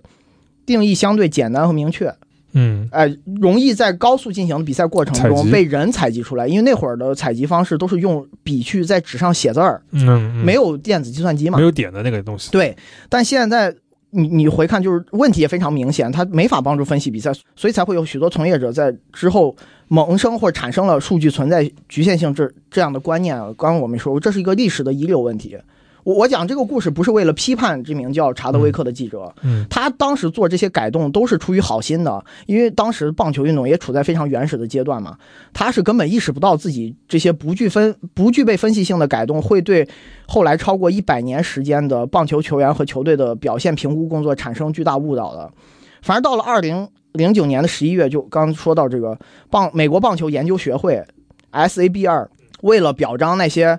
我们理对我们理解棒球以及对这个棒球历史做出了巨大贡献的研究人员、历史学家、分析师和统计学家，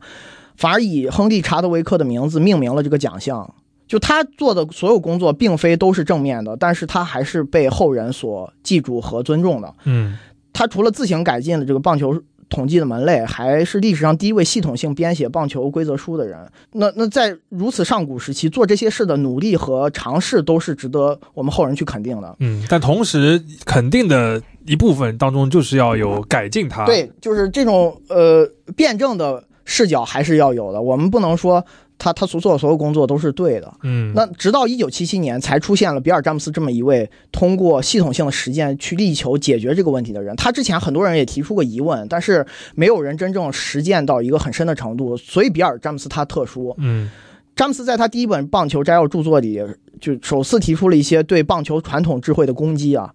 就是对用肉眼观察比赛的这种攻击。他在书里说，如果我们不能从这些不精准的数据里判断球员的好坏，也无法通过肉眼来观察判断，我们该怎么做呢？他给的答案是我们自己数。自己来采集数据，，对他把自己认为在棒球比赛中非常重要且难以当时即时获取的数据，通过回看录像的方式，他全给记下来了。一开始就是他一个人记，后来可能团队扩大了，他他有一些爱好者或者。呃，同僚就帮着他一起去完成这个工作，因为记录量非常大。迈克尔·刘易斯在书中讲这一过程，描述为詹姆斯在暗室里点燃了火炬，让尘封多年的问题重新回到人们的视野之内。嗯，这个我我要补充给大家补充一下，就是大家现在觉得好像就是这个所谓的篮球当中的或者棒球里边的数据统计都是什么自动的，不是的啊，绝大多数还是靠人工采集的，尤其是呃一些很古早版本的数据，那都是现场人在看比赛那个，你你不能回看，因为一过去这个事儿就消失了。过去还没有录像的时候，对就是直播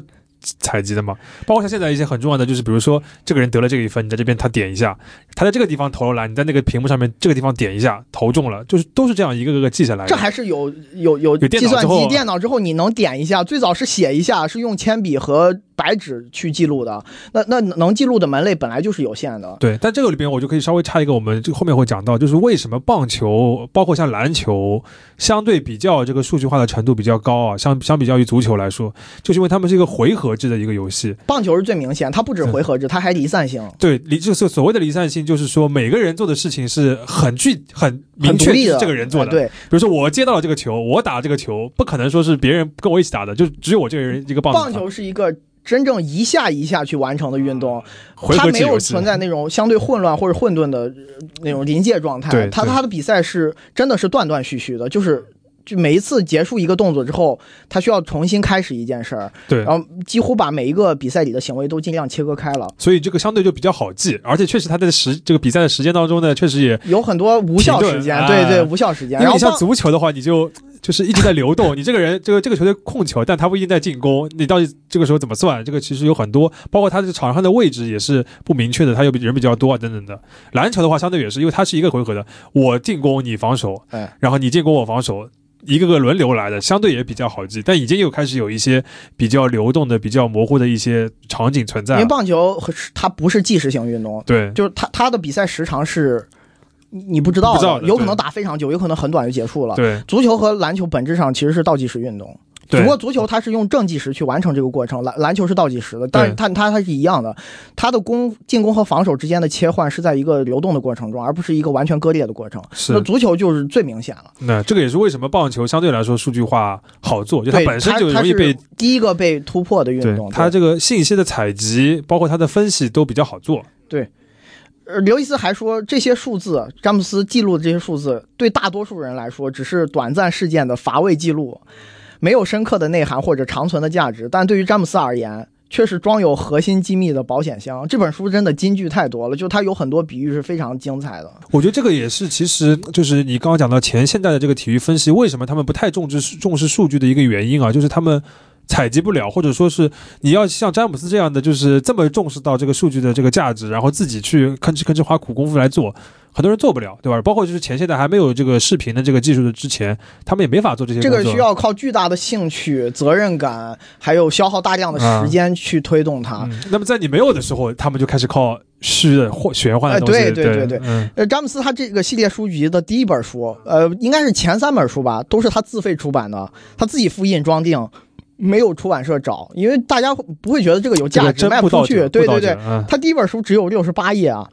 书的全称叫做《一九七七年棒球摘要》，聚焦十八类你在其他地方找不到的数据统计信息。他为了卖书，当时在一个叫《体育新闻》的报纸上刊登了一则一英寸大小的广告，只有七十五个人心动了，买了这本书。你把这本书翻开啊，你会发现他他第一本书著作没有多少论述内容，文字很少。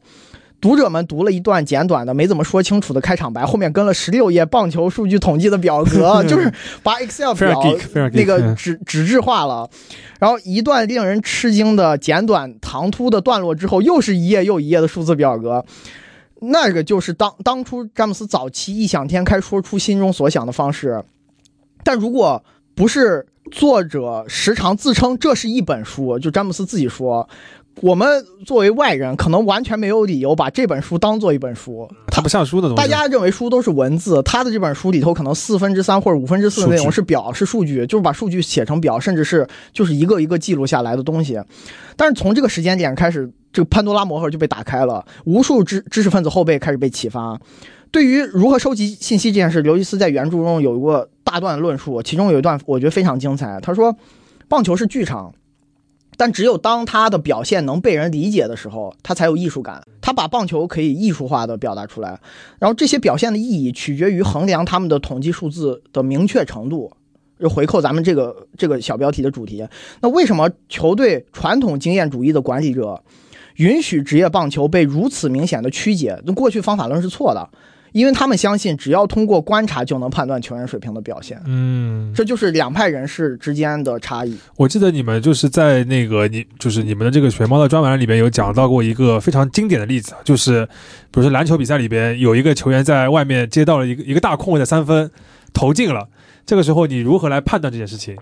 如果你之前不知道这个人是一个三分能力很差的一个人的话，你就会说哇，这个这个大空位，然后这个防守不好，然后这个球投的漂亮。但是如果你知道这个球员之前的这个投篮的三分的履历很差的话，你就会说这个放空是正确的。对，这是主动为之的防守策略，他是做取舍嘛？对对。但但当你不知道的时候，你根本没有办法来精确的表述刚刚那一个秀，那个舞台上的那个表演到底是如何来评判他。对，嗯。那在这些传统的老球探、老管理者眼里啊。你你想找到大联盟的棒球手，就得驾车十万公里，睡过上百个蹩脚的汽车旅馆，吃过无数快餐店的垃圾食品，就是要很努力，对，才能在四个月里看完二百场高中生及大学生的棒球赛。二百场比赛可能是需要六百到七百小时吧，差不多。那六百七百小时，其实如果你是坐在家里只看比赛录像的话，而不是驱车啊，你绝对不可能花四个月才能把它看完，肯定很快就完成了。当然这个量也不小，然后。呃，刘易斯又说，其中一百九十九场确实完全没有任何意义。对，你的价值的大部分地方来自于你在老球探联谊会里混一个什么会员资格，听听那些老球探在说什么。还有另一小部分价值来自于那二百场球赛里，你走入球场，找到捕手背后第四排的铝板凳坐下，便欣赏到了其他人没欣赏到的场景，至少是。没有其他人看出有什么意思的场景，你只需要看那个球员一次，只需要一眼，你就认定了他。这个事儿感觉在像聊爱情，就是。呃，你看球员是在用一见钟情的方式去了解他，而不是说我我做背调做评估，我把他的所有的比赛信息我完全的归纳掌握出来，我才知道他究竟是什么水平。老球探看球员就像谈恋爱一样，嗯，就是如果选球员的话，从目标性上来说，他应该比较接近于相亲，哎，但是你是用谈恋爱的这个方式去，这个所谓的这个命中率就会有点低。在球探界一直有这个信条啊，就是你只看了一眼，你只有你。突然有了非凡意义非凡的发现，就是你看这一眼，你就跟别人不一样了啊！你就发现了一个即将让你出名的少年。这个事儿说起来很玄幻啊，但是当时的方法论就是这样，大家看感觉，我看一眼我就觉得他好。我觉得现在都。也有这种现象，就是我要我一定要凭感觉，我就是我不看这些数据，我就看他，我觉得这个人有一种某种特质或者一个潜力，我就要选他。然后最好这个人是那种就是外别人看起来都没有发现的，就只有我一个人发现，所以就显得惊世骇俗，要有这个故事性。然后关关于去哪里寻找未来的大联盟棒球手，比恩他和有别于自己团队下面的这些老球探啊，他有自己的办法，就是去我刚刚提到这个保罗德波斯塔的电脑里去找啊，他。半真半假的幻想着把所有球探全开了，幻想着直接从德波斯塔笔记本里选出少年。现在的互联网已经可以提供你想要，当时就就二零零零年左右，美国互联网已经有些发达了，已经能提供你想要的所有全国大学球员的每一组统计数字。德波斯塔他知道怎么找，比恩恨不得在德波斯塔的电脑里能装一个什么红色的警钟，每当有一个大学生球员的上垒率超过百分之四十五的时候，这个警钟就一边叫一边旋转，像警察的那个警灯一样。嗯，这其实就是一个本质的区别，就是我是根据数据来判断一个球员的水平，还是我根据我一眼。就就德波斯塔他这个名单里，显然不是球探们开车去球场在那儿全国到处跑游荡的时候发现的，他是上网冲浪的时候找到的。有些名字老球探都不认识。因为你去现场，你能看到多少人？你看不到多少人，你没有归纳法嘛？那评估年轻棒球球员的工作就已经在比恩上台的这一刻，从老球探的手里拿出，放入了比恩最看重的这些其他的新派的副手手里。比恩认为这些人必须拥有一个非棒球的大学本科学位，这是比恩自己没有的。这个我觉得就是怎么说呢？一个核心的一个。变化，这个里面我觉得有一个核心，呃，有一个比较重要的点，就是它是它的效率更高，就是你人时间有限，体力有限，你去现场看，就算你跑得再勤、再努力的话，刚刚那个徐老师讲了，你就能看个呃一两百场比赛，但是你在家里面看录像，你的效率就可以提升很多。如果你把这些录像，归归纳为一些核心的一些数据的话，那你的效率会更高。那其实你获取信息的这个呃量或者工作量是很就是就会小很多，因为你要看的球员的池有那么多，或者说你要看的比赛有那么多，你其实你不可能靠一个人吭哧吭哧看来完成它。那个太耗时了，人一天能正常高效工作八小时都已经是神了。就是大部分人在工作的时候还会摸鱼的。你想，你开车去现场，一路舟车劳顿都多多累了，你去现场还能多认真的把信息尽可能的用客观的方式呃收集起来，那那是完。全做不到的。然后从那个就是点球成金那个书和电影里面，他其实，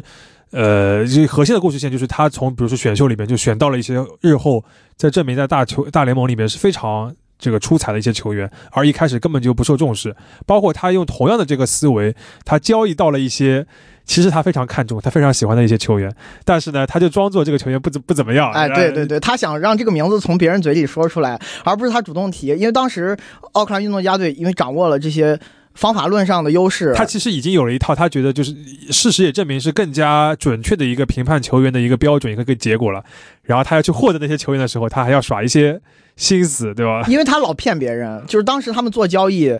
呃，经常出现。呃，低买高卖的情况，就是从别人那儿找到一个他们不是，其实其实其实挺厉害的球员，然后再再高价给他卖出去，这种交易做多了，哪怕对家。不知道这个人是谁，他也会知道跟你做交易，我我有这样的风险，你就老在诈骗我。所以每次呃别人后面后期啊跟别人谈交易的时候，他他会用一些诱导式方式，让对手把那个他想要的球员名字给上来。我先说的好像我要另一个人，哎，我要那个人，他就会觉得哦这人是谁，我得研究研究，我不卖给你了。最后都都到这种程度，大家一个人在第二层，一个人在第三层。但这个其实是执行层面的，他首先他是。有了一个信息差，他通过这个数据分析的这个方式，他知道了如何更好的判断球员的水平嘛？这个其实是体育分析一个核心的一个东西，就是你要知道这个谁厉害，谁不厉害，谁的贡献大，才能知道我要哪些人能够帮助我获得更好的成绩嘛。嗯，咱咱们把这个信息收集和表达这部分讲完，我们就看他在具体操作过程中，呃，有哪些不一样的两派人是不一样的差别。就就刚。其实已经提到过，过于关关在关注外在表象而不关注内在实质。这句话用更数理化的方式表达，应该就是过于关注低相关性、更间接的变量，而不关注高相关性、直接的变量。你你想评判球员，你你找他来为啥？是为了帮你赢球？那你就去找跟赢球最直接的。你不要说他跑步怎么样，对对对，你就是他上垒率多少？因为低相关性的间接变量到高就就是速度啊、弹跳、身形、外表这些表现肯定是重要的，它不是不重要，但是。它转化为比赛表现，它存在一个转化率的问题，它不是百分之百相关的。对，就比如说一个篮篮球的运动员，你说他扣篮数有多少个重要吗？也有一定的价值，也有一定的价值。但是你不如说他直接说他篮下的投那个投篮的那个频率多少？对，频率是多少？对对。所以这些表象身，尤其是身体层面，对球类运动的比赛表现肯定有影响。是打干体育肯定需要身体，都是需要观察的，但不代表所有具备表象的球员、优质表象的球员都能。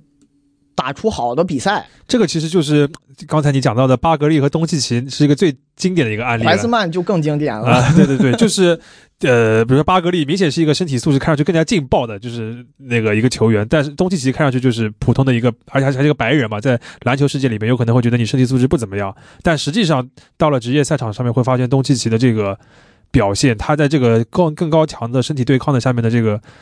帮助球球队赢球的贡献是更大的。对对对，嗯。因此，球类运动的运动员，他最重要的一项能力是这个能力很难具体的、精确的描述出来，但但他他其实就是将如何将身体天赋与头脑技巧去融合起来，对，如何将其转化到比赛里。那你想检验这种能力的唯一场景就是实战。嗯，有很多球员，他做到了。我会听到一些说法，就是运训练里表现很好，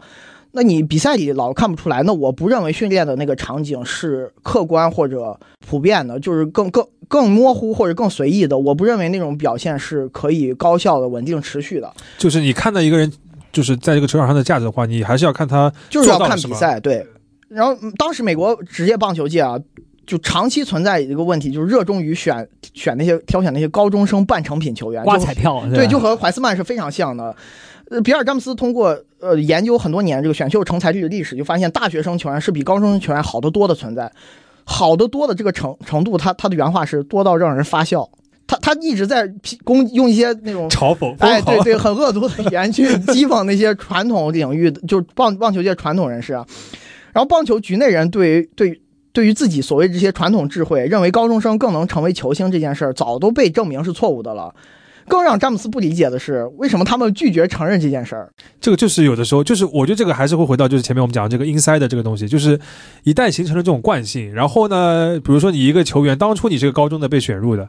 你在进入这个圈子之后，然后你以后退役了当教练或者当管理层。你就会按照原来那一套来，因为你接受的棒球教育就是那一套，你没法吸收新的东西，大家就在这个闭塞的循环里头往复无限的走下去。对，呃，德波斯塔就别人这个助手后来也通过自己研究成果发表过跟比尔詹姆斯一模一样的观点。相比于高中生拳，大学生拳最棒的地方是他们拥有意义丰富的数据，因为他们打过很多高规格的正式比赛，高中生拳没有这个条件的。对，他们。面对过更难缠的对手，他们的相关统计的数据样本更大，所以也更准确的反映问题啊。你对大学生球员的预测都都一定能比对高中生球员的预测要准得多。统计数据能让你找到办法避免球探们肉眼凡胎的偏见，比如球探就不喜欢什么矮小的右撇子投手。啊啊！或者不相信一个擅长上垒的瘦小的球员，嗯，反正或者不像一个运动员，哎，或者球他们非常厌恶那些肥胖的捕手，啊，就他们会以貌取人。这件事在各个项目的职业体育长期存在，这是个陋习啊，直到现在还是会这样，只是程度高低上的差别。就就是他们会觉得这个人不像打棒球的，不像打篮球的，我不喜欢他，就是这样。但这个人他他比赛里能帮助你赢球，你说他像不像打棒球？这像不像打棒球这个事儿，其实是一个非常主观的定义。嗯，其实更精准的表达应该是会不会打棒球，或者会不会打篮球，而不是像不像啊。这一点非对非常之关键，讲那么多就是讲这个点。对，不过这里还可以插一嘴啊，就是大家可能有一些喜欢围棋的人可能会有个印象，就是当年这个围棋的 AI 出来了之后，大家就会拿这个 AI 的数据。倒过去去审视一些啊传统的定式，就会发现说，哎，很多定式其实它的效率并不高，或者表现并不好。那么这有几种不同的解释，一种就是说，哎，我们就是脑子没有电脑好用，对吧？或者说我们这个用眼睛看肉眼凡胎，确实不如这个啊更好的计算。但另外一方面呢，其实可以补一句，就是这个也是人类头脑的局限性，就是我们这个人自己在处理这个东西的时候，他其实很难。很详细的，像计算机一样的去处理那么复杂的数据，他把握不了全局嘛？对他把握不了全局，他他只能根据自己的经验去总结出一些规律性的东西。这个规律性的东西，或者总结出一种某种形象。这个东西其实，在很多时候是不那么精准的。但是，呃，我没有电脑的时候，我只能依靠这个有限的资源，或者用一些没没那么精准的刻板的印象或者偏见来处理这个东西。那最后可能就表现为说，在很多行业里边都会有一些这种直觉、直觉祖辈传下去不可说的一些。对，就是哎，就像我们自己球迷看 NBA 选秀的时候，也会觉得说，嗯，这个人。明星相架子很好，很适合打球。明星相或者这哥们这个投篮的姿势，我就看得挺顺眼的，对吧？或者我觉得这哥们跑步这个协调感觉挺好的，因为我没数据的，我是个普通球迷，我也不知道这些人这个有那么多数据，我查不到。那那那我怎么办？那只能说我基于我的这个经验，来根据过往的东西，我可能自己有一套心理上的一套综合的模型或者模式，以此来判断。那这个我觉得可能对于我们很多球迷来说是不可避免，但是对于这个专业的吃这碗。饭的人来讲，其实这个年代已经被过去了。那可能五六十年代、六七十年代没办法，对吧？咱没那么多数据，没那么多好条件，真的得靠一个老老老爷叔开了辆老爷车到处跑。那么是，但是这些东西实际上到了现在已经呃完全不一样了。那反过来讲，就是我们也不能被束缚在过往的那些经验法则里。就像现在的围棋运动员，对吧？他其实每一步棋都是可以拿 AI 去精算的，而不是说很含糊的说哦，我我我上面传下来几个定式，老师说这个定式好，或者说老师说这个定式力度强，就一定就好的。顺这个的话，就可以讲讲你接下来前面讲到的这个经验的另一个问题啊，就前面其实已经讲到了，就是如何来看全局的一个问题。就是这个，呃，现代的体育分析，我还有一个很重要的，就是能够通过更高效的方式，让你知道这个体育比赛的全局是什么，然后你能够从更高的这个宏观的角度来把握这个体育比赛，然后再来做一些具体的决策。就是也是这个《魔球》这本书里边，其实讲到一个很重要的点，就是比利比恩如何运用这个东西来管理这样一个球队，管理这个组织这个点，对吧？其实，其实宏观思维这个词不难理解，它在各行各业里。宏观思维和数据分析都是双生的，密切相关。其实我们很多行业在讨论宏观思维，其实就是在用数据去分析行业、分析领域嘛。它是有助于构建构建更全面、啊深入的认知体系的，有助于更高效的去应对复杂问题，来制定全局策略。当然，我们强调宏观思维的重要性。绝不是说微观细节不重要，而是我们不能过于去着眼于微观细节，不能本末倒置，或者顺序它是错的。嗯，而关关注比赛里的微观细节，也需要先从宏观层面信息去出发，然后自自上而下再深入去探探究它。对，遵循这个客观的方法论。篮球界有一位数据专家叫迪恩·奥利弗，他现在在 NBA 华盛顿奇才队担任助理教练。那个二十一初世纪初的时候，他就给大家提过建议，希望篮球分析可以基于自上而下的方式，由点到由面到点的方式，这些原则。简单说就是你你先去探索这支球队具体有哪些强弱项，再把强弱项拆分到球员，必须要遵循这个顺序，看看谁的在强点强项上的功劳最大，看看谁为弱项又付出了最多的责任。一定要先从整体出发，再拆分到个体。这个嘛，说说起来嘛，也是一个很普通的一个工作方法，对吧？就是很正常的一个事情。但是没有分析性的方式，就是他会把一个队的很多事完全归结于一个球员身上，这肯定是有问题。对对，这毕竟。球类运动嘛，它都是多人运动、团队运动。足够优秀的单个球星确实影响力很大，但它不能无上无上限的去改。对，我觉得这个东西是一个其实是非常简单的一个东西，就包括现在我们其实对于比如棒球和篮球，一个明星球员他对这个球队的这个胜负的这个影响力价值，其实已经有一个相对比较明确的量化了。就比如说看棒球的朋友肯定知道，你有一个 MVP，有两个 MVP，你都不一定能够帮助这个球队进入季后赛。对，棒球随机性比篮球还大多。对，一个随机性很大，一个另一个球一个单个球员的这个对比赛的这个胜负的贡献值，这个影响力。百分比占比没有那么高，但是一个比如说篮球里面的球员，因为场上就有五个球，五个五五个人，有可能他可以占到百分之四十三十五十这样的一个概率，但是他也就是三三十四十五十，而不是百分之百，对吧？就是这个这个比例其实大致能有一个概念的，但是很多人其实没有，所以我们刚刚会讲所谓带队能力，就经常会说一个球队赢了，拿到冠军了，那这个这个球队的这个核心球员就是。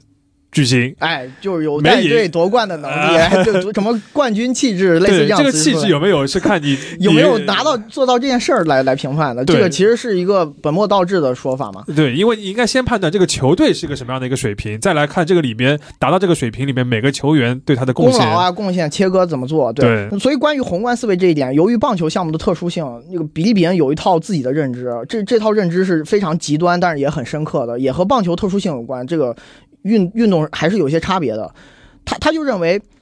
为了赢得一场棒球比赛所做的这些争胜的工作，绝大多数都是在比赛开始前完成的。嗯，备战工作。哎，就是棒球界的主教练，他们呃那个词叫场内经理。嗯，他的临场工作贡献在过去很长一段时间里被严重夸大了。他他意思是说，只要总经理在赛季前、中期、前中期啊，把所需要的优秀球员引进好。在赛前派谁出场这个事儿安排好，并且提前做好一些特定情况的应急预案，防患于未然。就优秀的管理者是会提前预知到有可能哪出现哪些问题，我就得有方案，而不是说我我在临场的时候我去实时的去观察这个状态，做那种临场调整。当然，这个不同项目不一样，棒球其实临场上的能做的工作是有限的，只要比赛开场哨它一响，你所需要做的事情就只有等待比赛结束，等待最终的结果了。比恩他在二零零三年一月接受这个波士顿先驱报采访的时候说：“我们会用自上而下的方式来管理组织，我们控制球员人事，这是我们的工作，我不会为此道歉。因为他的这种有点霸权式的行为，在以往的总经理这个角色身上你是看不到的，他会直接把手伸到比赛场上发生的一些事情，但在以往。这个事情在棒球界不存在，他们总觉得那个主教练、场内经理才是应该管这个事儿的人。有人认为棒球球队的管理者应该先从主教练，就是场内经理开始。比比恩说，其实不是这样的。刘易斯就评价比恩相当于操纵了一整部戏，他把比恩类比为一名好莱坞制片人。嗯，他干涉剧本，干涉灯光，干涉影像，干涉道具，干涉全部的服装。他不仅买卖球员、监控球探，让自己的名字登报。做总经理该做的那些事，他还决定球员在场你要怎么打球。嗯，就是总经理告诉球员你必须怎么打。电影里面有一段很高光的描述，就是那个比恩把每个球员叫到一个小房间里面，对着一个电脑说：“你看你这样打的时候打的比较好，你下场也要这么打。”然后教练后来发现了之后也很无可奈何。所以他做的所有这些工作全部是在开场哨开始前完成的。嗯，这这其实是一种宏观思维很具体的体现了。比恩他他还有个特别怪癖的习惯啊，他不看球。他是这个运动家队是他一手打造出来的，相当于他的孩子，但他不喜欢出现在比赛现场，也不喜欢看比赛直播，就是他自己对比赛他不喜欢看，甚至是那场创造了球队连胜记录二十连连胜这个 MLB 历史记录的比赛，他主场比赛期间甚至经常离开球馆做一些别的事儿。他是这个队的核心，他不看他们的比赛啊，他不爱看，他不是完全不看，偶尔会在啊。他就说比赛只能带给我主观的情绪。我只要在那看他，这种状态就会扰乱我的心神。他认为，作为球队总经理，对棒球球员比的比赛过程，甚至对比赛本身感到心烦意乱，就像赌场经理担心赌局一样，没有任何用。嗯，因为赌局的盈利与否是在这个赌场开始前，你你就应该设计好的。它是一个接近于稳赚不赔的生意或者产业。啊，别别人就认为比赛的胜负不是被临场操纵出来的，而是尊重比赛客观规律所自然而然、水到渠成得来的。嗯，这个里面其实就是一个非常重要的点，就是这个现在的体育分析对于职业竞技体育的一个改变啊，就是我们所说的制服组或者说是总经理对于一支球队的这个价值其实是。大于主教练，大于主教练的是一个很大的一个转变。过去有可能不是这样的，过去有可能觉得总经理你是偏商业的，你就是买卖球员啊什么的，主要的决策是教练。包括现在大多数球迷还会觉得教练是一个球队的核心，但其实，在 NBA 啊，包括 MLB 这些联盟里边，早就是总经理是决策的这个地位也好，或者它的重要性也好，对比赛上场场上成绩的影响也好，早就已经超过主教练了。如果把球队比作一个餐厅啊，总经理是采购，主教练是厨子。你采购来的原材料只要足够优质，不需要多独特的烹饪技巧，也能做出山珍海味。如果购买来的原材料都是腐烂的、发臭的，再再厉害的厨子，他也不可能拿拿拿出让人能吃的东西。别别人他就说，他他很相信你改变不了球员，他们就是他们自己。他把他的工作自称为叫“肥皂盒汽车大赛”。我解释一下这个东西是啥，它是一个美国传统的儿童娱乐活动，在一九三零年出现。这这个肥皂盒汽车大赛就是用肥装肥皂的箱子改造的汽车来得名的。比赛中，参赛者就是坐这个车从一个小山丘的顶上下滑完成比赛。他他没有动自身的动力，他是靠下坡完成的。他必须有四个轮子，然后要有刹车功能，有方向盘。反正就是你就往下顺，往下溜达。它它比如靠速度啊、造型、人气，有很多指标来去评评评分啊。但反正这个车它都是自制的，所以。它不是像 F 一那种赛车运动，就没有驾驶，哎，没有太强的对于驾驶者的那个技技能要求，它它。不不不会太考验操控，就看你这个车滚得快不快，以及你会不会被撞毁。它速度很慢嘛，像四驱车，就是一放下去，大家就开始比吧。然后，然后这个我我不知道你们有没有印象，以前央视五套体育频道啊，在那个体育新闻、体育体坛快讯、体育世界结束那个片尾，经常把这个做成花絮，就就很爱放这个东西，就特别滑稽、特别搞笑，是一个儿童娱乐活动。但他想表达其实就是说，主要的工作都在你设计就推的那一下之前就完成了。对对对，在那一下你只要上了车。你最后能不能赢，可能就注定了。别人就说，我们年初的时候造了一辆肥皂盒汽车，然后要做的事儿就把车从山上推下去。嗯，按照这这种思考方式，那就根本不需要去干涉这个实验的过程了，也不需要进入球员的头脑，重塑他们对棒球的看法。就是，当然别人他会教球员怎么打球，但他更常用的方式是找到那些我希望用什么方式打球的球员。嗯。这个想法其实蛮符合中国人的思路，就是我们中国古代打仗有个概念叫做妙算，就是决胜于这个啊运筹于帷幄之中，决胜于千里之外。就好像说我我在打仗之前，对吧？我这个兵啊、将啊、路线啊、战略啊。摆一摆，码一码，对吧？全部摆好了，那这个仗呢就能够打起来。所以我觉得这个其实是一个对于可能我相信对于大家中国听众来讲，听起来蛮符合直觉的内容。当然，讲到妙妙算呢，我这倒是可以补一句啊，就是我们现在讲到的所谓的宏观思维，并不是说要抹杀教练的教练和运动员在场上的这个主观能动性。对我们讲到的这个宏观思维，只是说让这些教练也好，运动员也好，在一个更能够发挥自己的才能或者更适合自己发挥的一个舞台上面，给他们搭好这个舞台。但是这个比赛最后还是要由啊运动员打的，所以中国传统。就中国传统文人很相信妙算啊，就是就是我恨不得这个仗我三个月之前 对吧，我就在首都把计划全部安排好，行吧，你们就去珍惜下吧，你们就去征聊吧，我我这个计划全部写完，你就按照这张纸上写的东西去做，这完全不是这么一个意思。对，这个其实还是前面讲到的一个就是贡献率或者说是你怎么来就是归因的一个问题嘛，就你不要就我们刚才强调了这个提前准备或者是宏观的重要性，也不代表说百分之一百都是他来决定的，只是这个东西很重要，然后就是你可以。通过数据的方式来，就是明确量化它的贡献嘛？我觉得是这样一个因素，不是说就是说非黑即白、非 A 即 B 的那个概念。对，因为有很多的运动员啊，我我觉得大家看过一些媒体报道，也能看到，就是他可能对于自己在场上的表现，他是不知道的，很有一方面不知道，一方面很有信心。对吧？我觉得优秀的运动员他都有这个特质，他觉得可以靠自己的表现来逆天改命。我觉得这个是最反，就是这个是体育分析最反大家就是普通人直觉的一个地方，就是说你很多东西并不是就是说我小雨就爆发了 就可以解决的。对，教练也会有这种感觉的，就是说我我我有一个金点子头脑，因为他每天脑子里都在想这个事情，我能够在场上有一种灵光一闪的时刻。这个呢又是运动电影里边最常见的一个桥段，因为这些场面很精彩。呃，让人热血沸腾，有戏剧性，有故事性，有传奇性。对，所以它它确实是体育运动在娱乐属性上、媒体属性上最最吸引人的一个点。但是我我们要做的工作就是。我们今天聊职业体育，它是一个产业，我们就要探究这个事情背后到底它的客观规律。对，大家视角是不一样的。我觉得对于球迷来说，你没有必要去理解这些东西，这个都 OK 的，因因为这不是他们必须要知道的事情。但是你想知道，可能你你看球乐趣会更多，会更更有趣。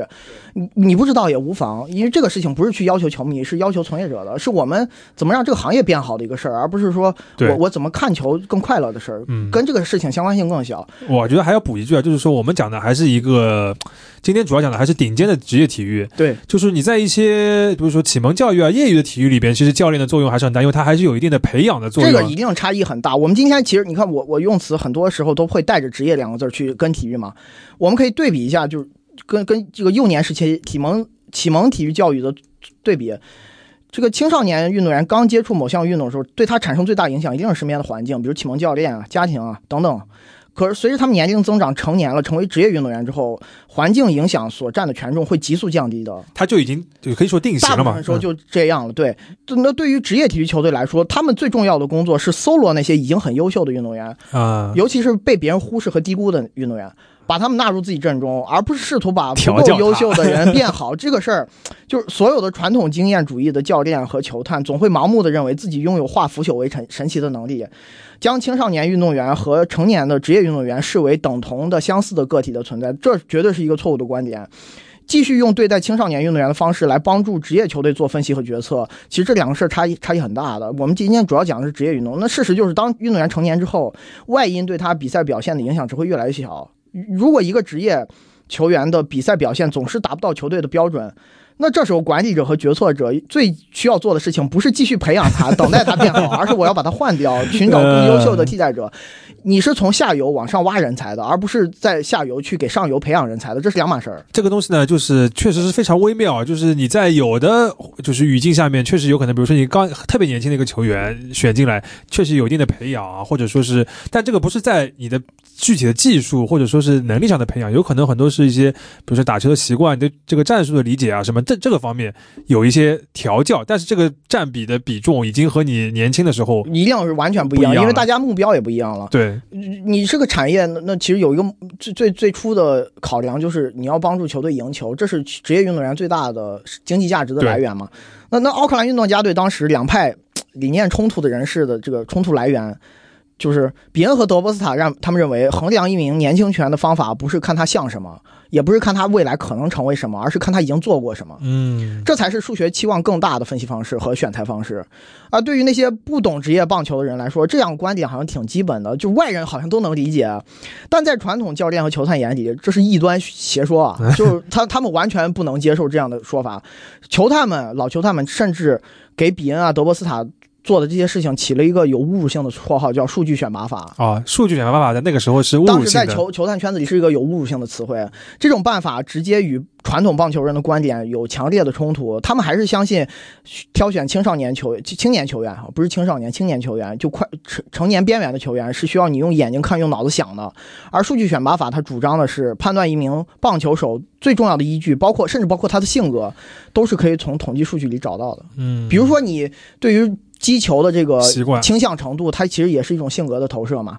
那那对于上上面我们说的这些内容，比恩用了一句非常简洁且精准的话做总结，就是职业棒球并不擅长重新塑造球员。就是我们刚才讲的，因为你已经不是一个启蒙阶段的一个一个一个状态了，所以其实你更主要的是组建。搭好这个对对对选择，而不是去去改造。是，这是职业球队最重要的任务。我我后面有段防杠声明，就是我我知道不同球类运动肯定存在差异的。咱们今天棒球可能聊得多一些，这个运动确实有它的极端性存在。但上面讨论这些现象，在各大体育联盟其实都是存在，只是程度程程度上有轻重之分啊。为为了谨慎的表达观点，我可以多说几句不同项目的差别。棒球就至于篮球、足球这样的项目。就咱们刚其实也聊到过，就是每一个事件、行为、比赛行为、球员行为的相关性是最独立的，是离散性极强的，也不太存在于，哎，球员在不同的对手或者队友环境下啊，受到身边人对于自己这个个体比赛表现兼容产生的巨大影响啊，这就就就这个特点在棒球里是最极端的。我我拿篮球类比，比如迈克尔乔丹场均三十分，如果三个乔丹同一个球队。在出场时间不变的情况下，每个乔丹可能只能拿二十五分，甚至是更少。因为大家分球因为球只有一个，你不可能把球全给一个人。那在场上每比赛时间是有限的，那每一个人触球的机会肯定会受影响，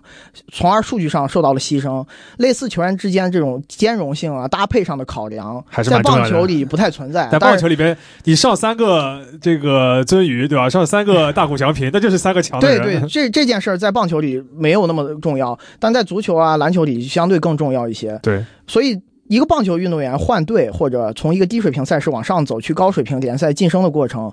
他此前比赛的样本、比赛数据，他参考性最强，转化率最高，相关性最高。对对，基于旧样本对未来所做预测是最稳定的。这也是为什么棒球的数据分析的方法论它最先冒头了。对，还有一个能侧面描绘出，呃，对于不了解棒球的人想想了解棒球。比赛特点的一个小故事，就美美国那个游戏业巨头 E A 这家公司啊 的那个创始人叫特里普霍金斯啊，他他他现在已经离开公司了，是最早创始人，很早很早了。这个人在硅谷是非常早期从业者，以前在苹果是做过乔布斯的左膀右臂啊。他入职苹果的时候，只有二十五个办公室职员和二十五个工人啊。当时认识他人对对他最多的评价是你是一个接近乔布斯的人，但是你是一个精神正常的人。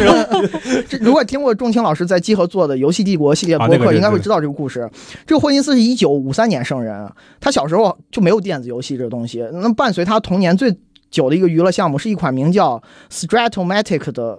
重复杂的重计算的棒球桌面游戏。那会儿桌游很流行，包括我们知道的《龙与地下城》啊，这这些桌游就是《生活大爆炸》里头他们玩那东西。在当时是电子游戏前，可能美美国青少年爱对主流的一些娱乐活动。桌游最大的特点就是回合制。那你你们想啊，一个棒球的比赛啊，能在一九六二年的时候被桌面游戏的形式给纳入了模拟出来啊，可想而知棒球这项运动有多么的回合制和离散性。对。所以这个就是它相对比较适合数据分析的一个。对它最先冒头就是跟比运动性质是有关，然后这个游戏到现在还在更新呢，它现在还有的这个六六年了。那个重心那个节目里面说的嘛，他一直玩这个游戏。对对对，然后这这个人现在还在玩。当然，他随着技术进步，这个游戏已经慢慢被电子化了，就像三国杀一样。对对对对，是很像的一个游戏啊。我就讲到这边的话，我可以就是进入后面呢，就是前面其实你也提到过的，就是一些呃，就是运用了这个现代的体育分析之后，我们来看待比赛会有什么会有一些不同的一些观念，就是尤其是这个全局思维里面有一个角度，就是你会知道场上哪些事情是重要的，哪些东西虽然让你热血沸腾，但是不那么重要，对吧？比如说，那我看到你举个例子，就是这个关键时刻，哎，我觉得这个我们这个中国的篮球迷这两年会非常的这个有意识啊，就比如说一场比赛，大家都会讨论最后那个球，对吧？最后一个边线球发了成功和失败，到底这个战术怎么跑啊之类的。但是你没有看到为什么这一个球能够决定这个胜负，其实之前的四十八、四十七分钟三十秒才是更重要的。对，就呃。体育比赛里所谓的关键时刻、关键球，就是比赛临近尾声的时候，两个队分差很小，需要在一两个球或者一两个回合内来决胜的这个场场景，是最容易出现我们刚刚提到第四个问题——近因效应或者以偏概全的。就你把这个东西当做一个很重要的事情。对对，这这两个概念它是很交织的，就是静音效应可能导致我们更容易受到最近事情的影响，从而在形成观点或者做决策的时候更哎更以偏概全。如果按照传统观念讲，大家就会认为，不管哎我这场赢多赢少，分差大还是分差小，能赢到最后的就是赢家，赢家通吃嘛。更何况关键球这种热血沸腾的场景，一贯都是充满话题性、争议性的场景。经常就是球迷之间就是说，一个剧情就看他有没有关键球的细致。多少英雄的绝杀都是在这个时候诞生的，这个确实在媒体属性上、娱乐属性上极强。对，但是我我们作为从业者。是需要去避开这些人类的认知本错误的认知本能的，就是分析界的观点其实反完全相反的，恰恰相反。就数据专专家认为，面临这种情况，从数据样本的角度出发，比如篮球比赛前四十五分钟就是比最后三分钟的样本要大，那更优秀的球队就更擅长在更大量的时间里早早占据优势，早早赢下比赛。好球队是不需要打关键球的。我对对，我记得就是我那个时候最早开始听你们直播的时候，我对我这个产生震撼最大的两个这个数据啊，其中有一个就是这个关关键球的，就是 NBA 的这些分析师啊，他们经过长就是大量的这个统计之后，发现如果在最后五分钟的时候，就是倒数五分钟的时候，这两个球队的这个分差只有五分的话，就是所谓的这进入关键球这个领域的时候，所有的比赛这个最后的胜负是五五开的。就是接近五开，就是它会越来越接近两个队，呃，差距所体现不出的那个优势。对，就比如说一个排名第一的球队跟一个排名垫底的一个球队，但他们今天这一这一场打到了最后关键球这个阶段，就大家最后五分钟还很焦灼的时候，那最后的胜利就是说不清楚的。对，跟你这个球队的实力，其实如果你从统计上来看的话，你就可以认为是。不相关，对，嗯，因因为如果 A 队和 B 队他们差距很大，打八十二场四十八八八分钟比赛，实力明显更弱的 B 队可能赢十场都很难，对。但如果我们的赛制是每场只打三分钟呢，他赢十场可能会变非常容易，概率会变高特别多，因为你数据小了，只要出现一个偶然情况，这场比赛的结果就被影响了，对。所以我们更要关注的是全局的这些信息，而不是把这一个小的信息无限的放大。就我我能理解关键球对于球迷的这种。呃，主观上情绪上的影响，这个当然没错，但是做做分析一定要回避这样的错误本能。对，就我记得那个时候听的最听你们讲最多就是所谓的关键球运气嘛，就比如这个跟球迷的直觉差差别最大，就是比如说这个球队今年赢了很多关键球，就是最后绝杀啊什么赢了很多。如果是球迷的角度，就会觉得这个东这个球队非常的 tough，非常的强硬，能力去去在这种时候赢球，这是一种能力，但实际上这个是一种运气。他今年。在这个方面运气特别好，明年可能就不行了。而且事实上，数据就证明确实是如此。是是，它波动很大，是应该一个混沌无序的呃那种离散状态嘛？对对对。然后别人当时就早早发现这个事儿，这是棒球很多分析专家之前就说过的。他他他为啥不愿意看电视转播的网球比赛？因为他觉得电视解说员天天都在说屁话，一堆错误观念啊。在这么多错误观念里，有一个事儿是让别人最最狂怒、最抓狂的，就是那些解说员对于关键时刻击球表现的那种忠诚。九局下半最后一个大场面，对，别人每次一看到这种这种措措辞、这种表达，他就会这他妈的就是运气。嗯，他情愿看财经节目，都不愿意看棒球直播。嗯，这是就是他所谓的这个全局的一个一个角度，就包括我们。就是前面几年都会说的，就是就比如说中国队的一些比赛，最后一个关键时刻，这个球、这个战术啊怎么样的？包括今年，就是大家也会说亚运会，啊亚运会女足女篮最后一个关键球绝杀了，然后拿到了冠军，大家就会讨论那一个球。当然，就是关键球肯定也有策略上的。高下，但是这个高下差距没有那么大。没错，我们更要关注的是为什么这场比赛我们打进了关键球？那一定是你前面的时候，如果你比对手客观上的硬实力要强，你一定是前面的时间有很多地方没做好，这些才是根本原因或者更更大面积的原因。还是那句话，就是放在你比如说这个这个思路或这个逻辑放在正常的工作当中，还是就挺普遍的。但是在体育里边吧，就是还没有普及开。对，因为体育大家还是喜欢一些更抓马的。对对，所以体育纪录片哪怕它中间有一些情节，比如说乔丹那个最后一舞啊，那个片子非常精彩，从艺术的角度很很有艺术性啊，就确实观感。很不错，但是他不是所有的采访所表达的话都是遵循篮球客观规律，他一定是有主观的。因为包括那个里面经常就是喷那个就是乔丹啊，他们都喷那时候的总经理嘛，对吧？对对对，就就就乔丹这个人，他已经很传奇，很很有故事性了。这是他可能成为就是不只是篮球界，就是所有运动员界历史上最优秀的那三四个、四五个运动员之一啊。但但不代表他的 所有的故，他不懂球，不代表他所有的故事都是。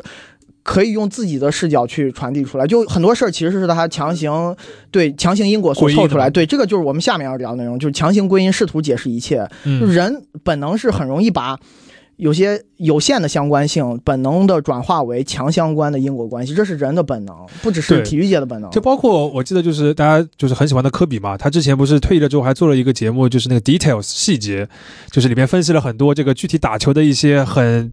就是技术性的这些东西，这些东西当然当然重要，但是其实对于一个你分析比赛来说的话，这个不是我们一定要看的那个。不，这不是分析师的工作重点，这是训练师的工作重点，这又是不同的岗位、不同的工作内容了。对，就是这个就会经常就会大家会讲到，就是所谓的你不打球就不懂球，但其实啊，对对对，这这这个事儿就是。你你不管是美国早期从业者，还是我们现在啊，就是这么多年以来，就是当你去批评一个职业体育比赛里的球队的策略有问题的时候，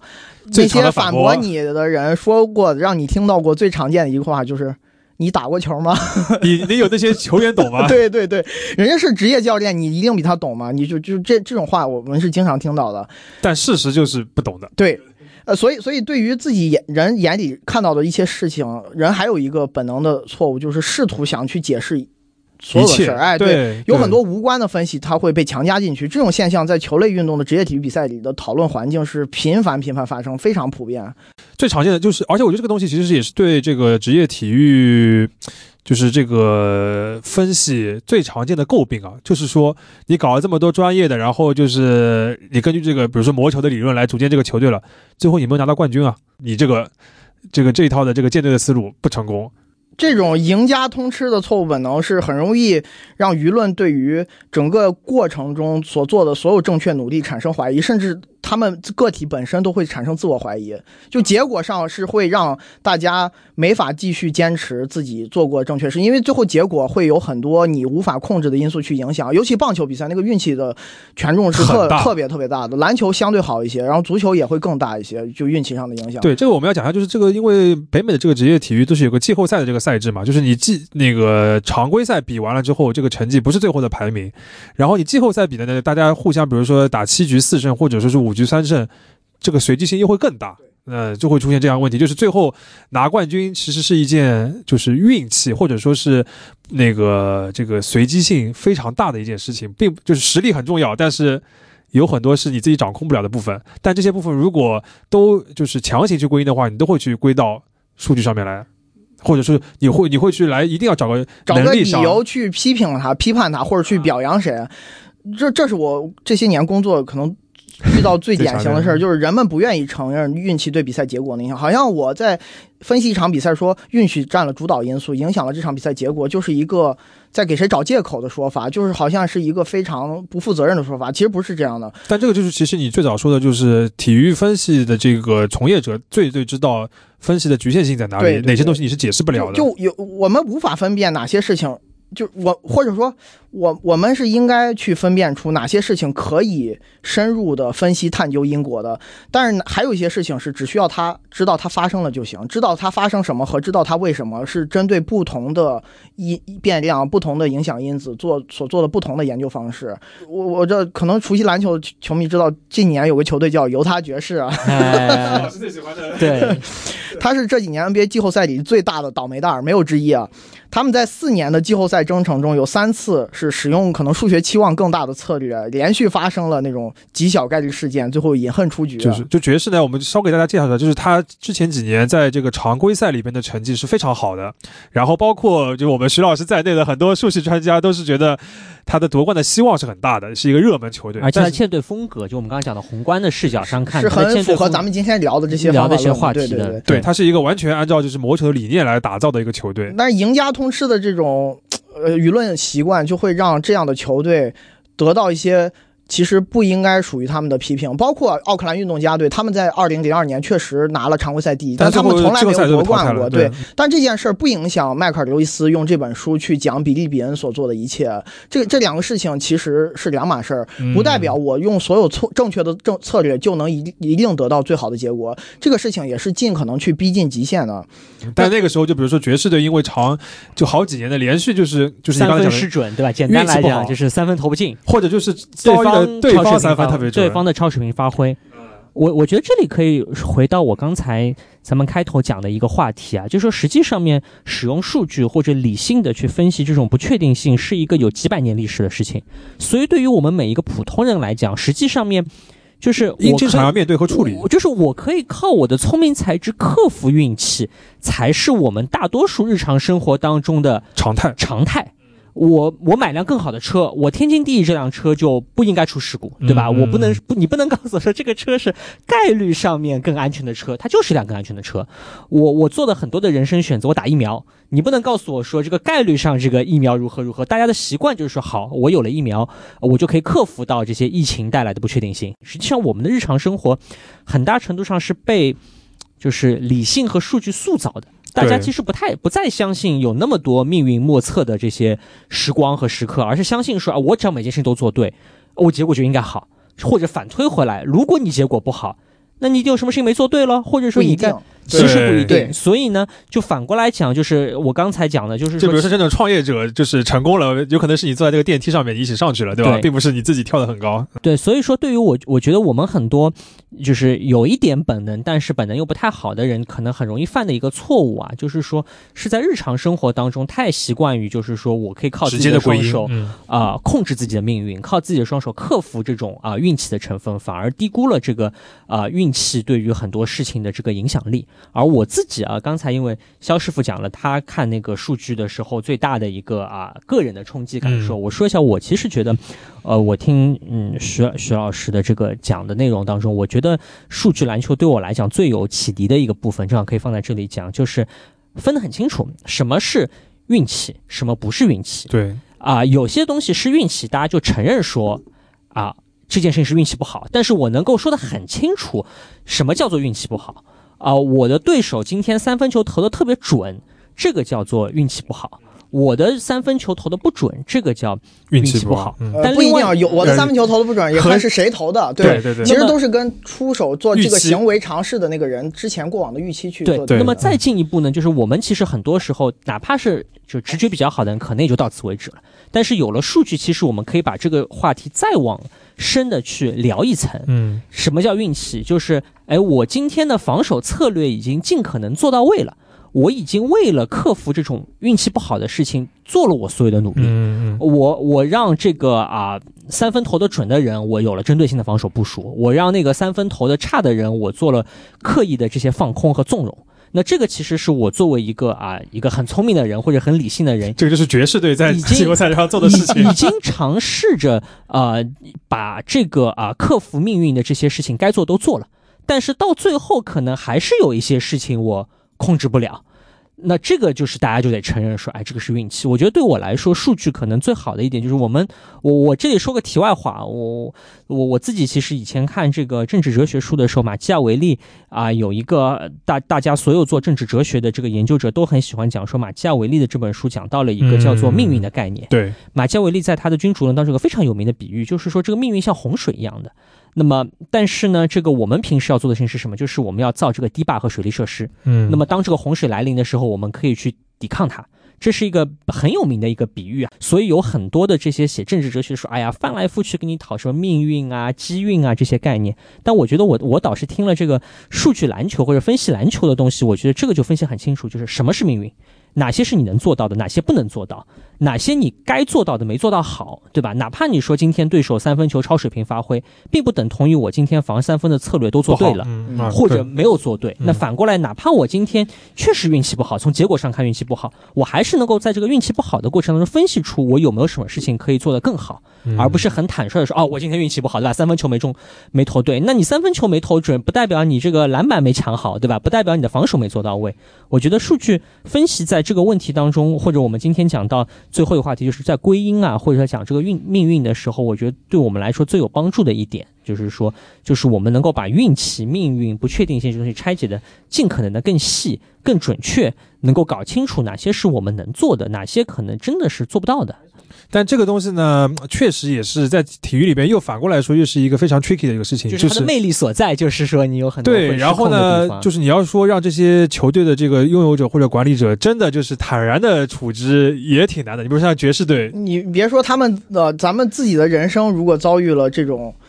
其实并不是你做错什么事儿而导致的可能不好的结果，你都没法坦然处之，更别说他们管理这么大一个团队，他们对这个事情期期望很高嘛。对，然后包括像徐老师讲到的这个爵士队这个例子，他就是在多年的这个运气不好的失败之下，他在去年就选择拆队了，拆队了，重建了，他就把把自己的那套阵球员就像换换换手气、换风水一样了，就就当然他的思路还还没有没变变，，嗯，但所以他换了一波人，所以我认为就是现代科学方法论背景成长起来的分析师，他们的专业性未必需要体现在每件事儿上都给你一个答案不，是说你来了之后就一定要夺冠，而是在于他们会去区分究竟什么事情更值得去探索答案。这个是我们研究数据很重要的一个方方法论，就是要遵循的客观规律。有些事儿你能控制，我们要去去逼近这个极限，而不是说我们认为自己可以操纵所有事情，要遵循规律。那咱们上面讲的这些所有的主要问题，这种传统经验主义主要问题，与其说是职业比赛里从业者的问题，如果用更高的视角来观察，大家会发现，其实就是人类思维逻辑和表达方式容易陷入的本能错误，都是这样的。它它是有普适性。那对于这个行业进行分析和研究的破局者，之所以他都是从圈外来的人，咱们刚刚也聊过。嗯，outsider，这哎，这里面可能有什么大公司的研发科学家，哎，有什么物理学、经济学教授、职业统计师、华尔华尔街分析师、律师、医生，全是这些人。我我认为其中最重要一一个原因就是他们之前所从事的行业，是在能够训让人训练出一种尽可能避免我们所谈论的这些人类本能错误所影响的能力。他们想，他们这些行业的职业的内容是在训练出这些东西，而传统的体育圈或者棒球圈本身已经失去这种效能了，他们训练不出这种能力了。传统球探和教练用不够先进的方式选拔和训练球员，等到这些球员退役，他们又用自己多年来被传授的传统知识体系对下一代球员做同样的影响，造成了知识体系无法突破的恶性的闭塞的循环啊。那比恩当时在球队里还有个助手叫埃里克·久保田，这是一个日裔的美国人啊，嗯，他他来自伯克利分加州大学伯克利分校的一个优秀毕业生啊。这个久保田在奥克兰运动家队的第一份工作可能很早，一九八几年啊，嗯是做什么公共关系实习的实习生啊。，OK，啊，那个很多年后他才开始往球探这个岗位上转型。他在中学里都没有摸过棒球，连球球杆都没摸过，就完全没打过。但这这点在别人看来是这个久保田的优点。至少他没学过错误的东西，就是比别人的想法是，我宁可交一张白纸，嗯就是你什么对棒球一无所知，你我你把你叫来，我去教你这个事儿该怎么做。他也不想去改变那些已经根深蒂固想法的传统人士。这个就是为什么你前面一直在强调比恩这个人，他虽然自己不懂数据、不懂体育分析，但是他很重要，就是因为他就是在圈内人这个身份之下，他理解到了这个事情是很重要的，然后他把它引入进来，打破了这些自己习以为常的一些惯例，这个实际上是就是比较难的改革的一步，对吧？呃，所以讲这儿，我我们就下一个新的定义，嗯就体育分析是一个非常非常非常典型的交叉学科。嗯这是世界上各种领域学术界向前发展的大势所趋，体育只是遵循了同样的规律。就比如打篮球这件事儿和呃看篮球，甚至是分析篮球是完全不一样的职业技能，我们不应该把它划等号。这是不等同的。绝大多数运动员在比赛里的行为都是靠本能去驱动的，嗯，哪怕他们在场所做的行为是正确的，我我可以拍着胸脯跟大家讲，是没有几个运动员能够用完善的知识体系将其背后行为的逻辑和原因阐释出来。NBA 一一一现在我们 NBA 看一些新闻都可以看到，就是比如说一些很有名的球员打得非常好的一些球员，就会说那些数据分析师，我不信他们都是 bullshit。但是他们在遵循这些人所讲的东西，去驱动自己的本能，这是教出来。就运动员的工作是去去做那个事儿，而不是去了解做这个事儿所背后需要支持支持他的知识体系。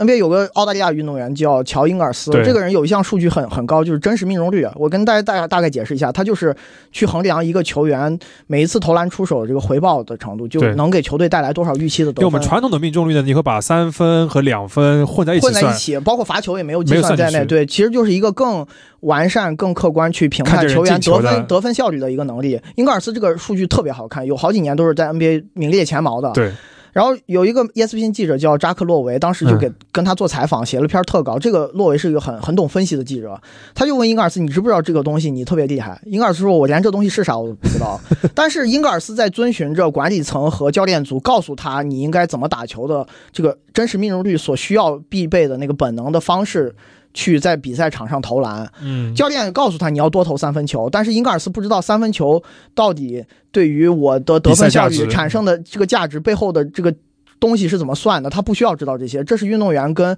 背后帮助运动员提提升比赛表现的这些分析人是。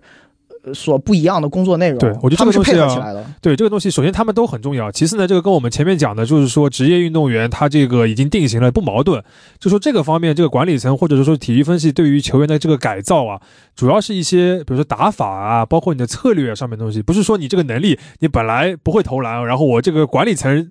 跟你一说你就会投了，不是，这个是训练的工作。或者训练需要更长的时间，但我改变策略是你能立？刻生效的。你练什么东西，呃或者什么东西是你现在需要补补的东西？这个其实是管理层或者说是这个这个体育分析能够帮助你做的事情。然后有很多球员呢，其实在这个方面是获益良多，但他未必知道这个东西是来自于哪里。但这个点其实，在棒球里面已经成为了一个球员都有自觉的共识了。很多棒球球员、啊，因为也算是分析领域深入棒球更久了，大家更达成共识，更接受了。对，包括大家就就这几年大家都会讨论什么羊角革命啊之类，就是打者更加的要打这个羊角，能够打出更多的本垒打啊之类的这些东西，其实就是球员已经有自觉，就是说我要通过数据的方式来提升我的。场上的价值，我的比赛的能力，我觉得篮球逐步也会往这个方向去，因为你可以已经可以看到，在培养球员的方向上面，越来越多新的球员加入这个联盟的时候，他已经是以一个更加我们说魔球也好，或者是更加高效的一个方式来打球了。这显然就是在长期的训练培养当中，他们已经开始接受这样的这个方向的引导了，对吧？他有可能不自知，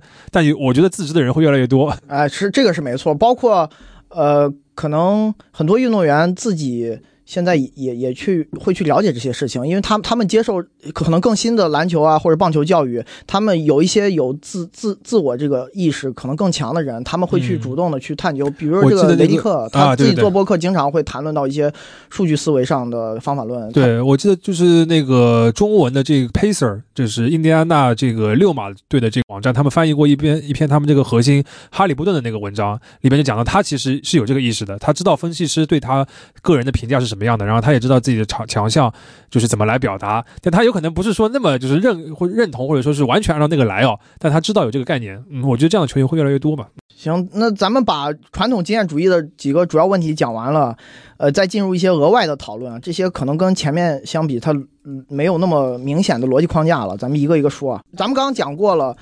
为什么棒球是数体育分析、数据分析的最最先起源的运动？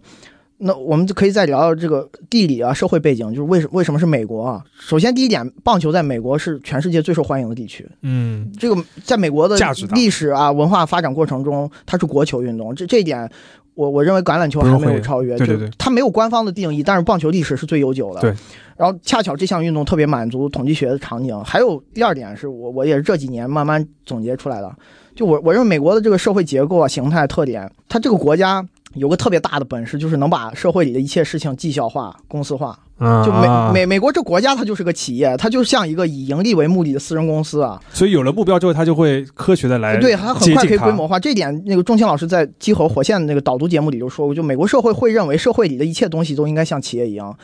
其实咱们聊这个数据分析这个思维，它它其实是很像一种企业思维，嗯它就是为了用更少的资源能创造更大的价值嘛。嗯我我我们今天不讨论不同社会体制的这个优劣啊，还有政治倾向的优劣，这个话题咱也聊不明白，太复杂了。但我至少能够下一些结论，就是至少我看到了在职业体育这个行当里，它发挥了挺大不小的正面作用。嗯嗯，而且包括它，因为它现在呃，像一些跨国的那个体育集团的这像分会集团这种影响之后，它已其实已经进入了欧陆嘛。对，传播到其他的大陆地区了。那体育分析理论进步，它它很明显能创造经济价值。一旦哪个东西在美国产生了经济价值，它就很容易在美国社会的形态下形成规模化、产业化的效应。对，所以才会比如说你的预算这么高，其这个就是分析人员的这个规模这么大，对对对成为一个产业，吸引更多的高端人才，还还有比如说。分析理论的高速发展是和这个电子信息技术高速发展还有普及很大程度上重合，时间线是一致的。对，美国也是这个领域的全世界的领跑者，尤其是比尔·詹姆斯一九七七年之后开始出书的这个年代啊，互互联网当时为搜索棒球的这个新知识提供了很大的便利。嗯，这也是为什么詹姆斯之前那些人没有做到这件事儿。对他在那个时间点很重要对。互联网擅长的事情就是将身处世界各地的人、具有相同兴趣的人聚集在一起。那那这个时间点恰好为詹姆斯创造了这么一批人才，或者影响这么一批人才，是时间线上是有重合的。嗯呃，詹姆斯之前还有一位活跃的棒球爱好者叫迪克·克莱默啊，他当时是一个医药公司的研发科学家，嗯公司给他配了个电脑，白天工作的时候他研究新药，晚上就用电脑来测试自己的棒球理论。他就发现棒球数据的价值之很大后啊，，嗯，哎，就萌生了个想法，他想搞一个公司，这啊又跟刚刚美国人的那个心态，你你又哎对重合起来了。他把用电子形式记录下来的这些数据作为商品，他想卖出去。这个想法在技信息技术发展前是不可能出现的，因为你都没有这样的工具，没有这样的技术啊。那克莱默自己话说，就是我尽可能的完整记录一场棒球比赛里的所有基础事件。然后在一九八零年，他他作为这个公司的联合创始人，开始想把数据卖给球队，但没有球队愿意买。就圈内人不买不买账，然后到一九八五年，这比尔詹姆斯棒球摘要越写越成功，越写越成功，一群对棒球数据有浓厚兴趣的新类型球迷诞生了，他们成了这个棒球数据采集公司的天然顾客啊，就是还是爱好者先去买你的东西。对，就是球队拿这个其实是有大用的，能创造经巨大经济价值，但是反而爱好者这个事儿对我来说纯粹只提供爱好，不能帮我赚钱。嗯，但是他反而会在这个事儿上优先于球队去消费啊。我们一直在讲的 outside 的这个群体，其实就是一个，你可以说是一个，就是也是个 geek 群体吧，就是也是一个这个就。跟我们更早的订阅了这个熊猫老师的这个、啊这个微博号道理是一样的。我呃我们也不打球，我们也也也不是从业者，这个我们夸张的说，就是玄马老师在这个就是国内的这个体篮球这个层面的话，就是类似于比尔詹姆斯这样的，对我们就是、哎太高了，太高了，太高了。我们就是就是爱好者，就开始开始开始买他的这个内容的这个人。对呃克莱默当时用一句话准确说出这些怪咖客户群体的行为逻辑。他说：“棒球是一出适合概率思维的肥皂剧。啊，就对他们对他们口味了。哎，对他们就像呃从参与一个什么养养成游戏一样，或者看一个那种恋爱节目一样来看棒球的数据，就是呃恋综啊，就是可能在他们眼里是这样的东西。然后之后詹姆斯在呃一一九八几年吧，就也加入了这个项目，成了克莱默这家公司的投资人和创意总监。这家公司在一九九九年被福克斯新闻集团以四千五百万美元价格收购了，嗯所以赚了一笔大钱。对这个东西，其实就是会延伸到我们后面稍微简单讲一下，就是。呃，其实这个数据分析，我们刚才讲了很多，大家就会发现，其实这个对体育联赛的一个改变，是由一群 outside 的这个圈外人从外面来引进来的。然后这些人其实是一个一开始都是兴趣，都是有兴趣的知识分子草根。对对对对，然后就是他们逐步逐步的这个价值，通过媒体也好，或者通过一些特别的事件也好，呃，被这个 insider 注意到了，或者说是认可了，然后他们逐渐的进入到圈内，就包括篮球里面也是很多的一些，就像霍林格这样的一些我们很就是很熟悉的一些分析师，他原本就是自己写当一些个媒体写手啊等等的。逐步的，他可以成为一个球队的管理层的一员，然后参与到一些实际的运转当中。然后他们同时又会就是时不时的过一段时间又离开这个球队，然后跳出来做一些更加公益的一些数据分享的这个工作。就他们这个群体非常的有意思吧，就是有很多的互助性，或者说有一定的步道的感觉的吧。他们想要把这个数据的这个思维、体育分析的这个现代的思维，就是也运用到更多的地方。其实是知识分子很质朴的一种共享精神。他们啊做这个事儿一开始的目的都不是为了牟利啊。当然，这个克莱默可能特殊一些，他是看到商机，但比尔詹姆斯绝对不是。爱好爱好比尔詹姆斯他他的这个知识分子共享精神，我觉得是在他身上体现最明显的。他一开始自费出版书啊，他绝对不是为了靠这个挣钱。他如果就是詹姆斯这个人，如果就是后面没有被聘用的，就是球队聘的话，他其实没有赚过什么大钱。呃，反正这个公司他应该是挣了钱，对。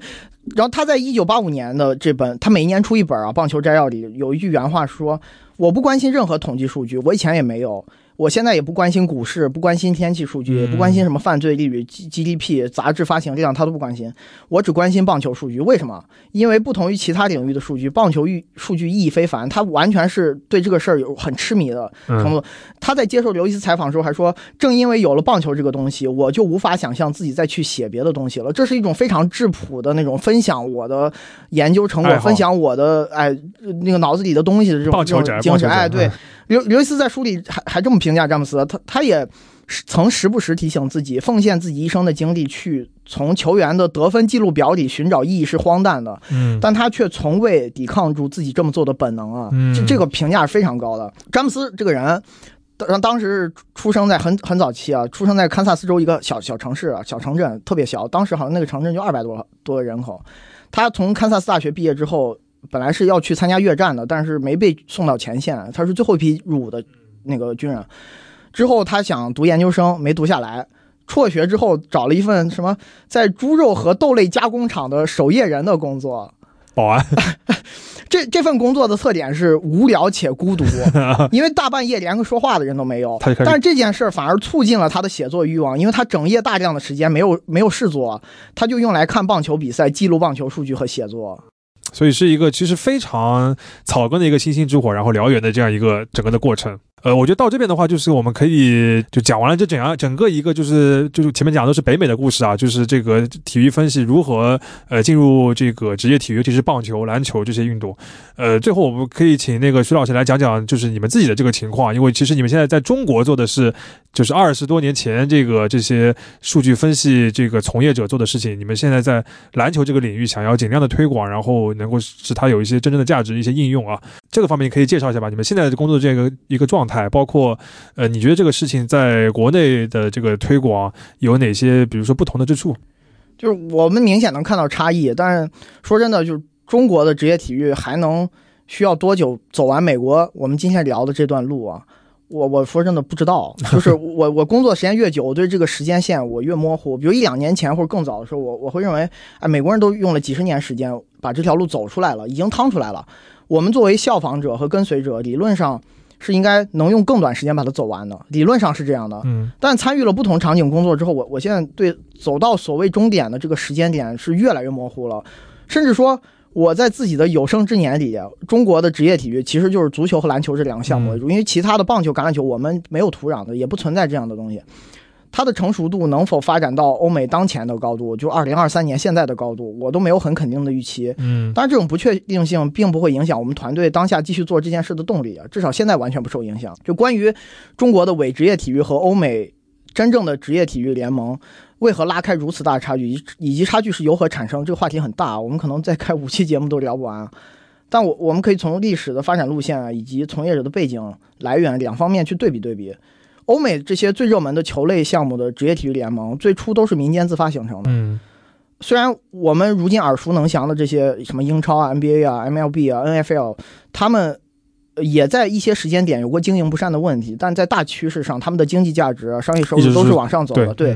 长期能跑赢通货膨胀，会为我们今天聊到这些体育分析理论的革新和发展创造很良性的土壤。它有价值，它才会对它有经济价值，才才能促进这些理论的应用嘛？对。那中国所谓的职业体育俱乐部，并不存在民间自发形成的过程，它根基就不够牢靠。嗯，所以，所以从中国体育事业发展开始，直到现在，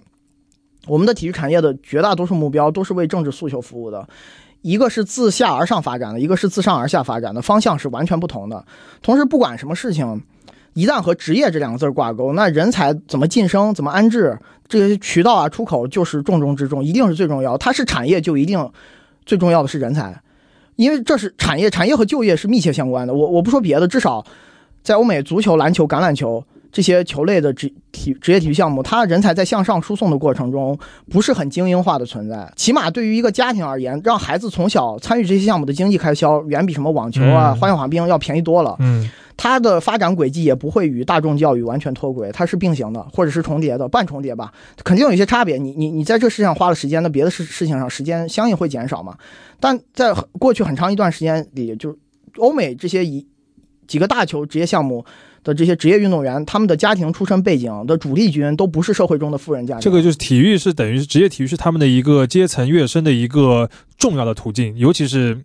这个在阶级化很强的资本主义社会里是这对样的。对对对，那呃，NBA 可以出出现像勒布朗·詹姆斯啊、吉米·巴特勒这样出身于真正美国底层的黑人家庭，从小他们连自己的父亲是谁都不知道。对对，但他们真正能通过职业体育这条路成为顶级球星啊，年收入大几千万美元，甚至是上亿。那繁荣的职业体育制度，可能是这些家庭孩子改变自身命运的唯一救命稻草。嗯他可能没有别的路线了。在这种人才有出路啊，经济效应能够正向发展的良性循环下，我们今天聊到的这些体育分析的方法论、这些理论知识、理论体系，它就必定有用武之地，因为这个过程它很遵循机会平等，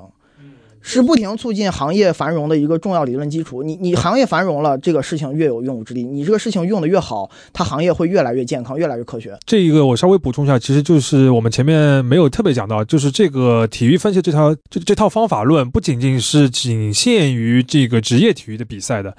呃，有至少在篮球里边，你是完全可以应用到一些这个青少年的比赛、这个非职业的比赛，整个选拔的过程当中，就会给很多没有掌握教育资源的家庭的孩子创造一些额外的机会嘛。对，呃，NBA 以前有个球星，咱们刚刚也是提到过这名字，查尔斯巴克利啊，他之前参加过一个访谈对谈节目，他就去白人为主的私立学校，去问那儿的孩子未来想从事什么职业。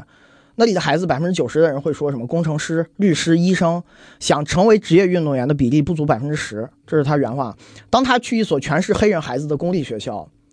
百分之九十的孩子会告诉他，他们的梦想是成为职业运动员。他很不希望这样的现象存在。嗯，当有一个孩子跟他说，黑人孩子啊，跟他说想当医生的时候，他会感到非常骄傲。他认为平均下平均线以下的黑人家庭被洗脑了，被社会洗脑了，认为自己只能当职业运动员或者进娱乐圈儿，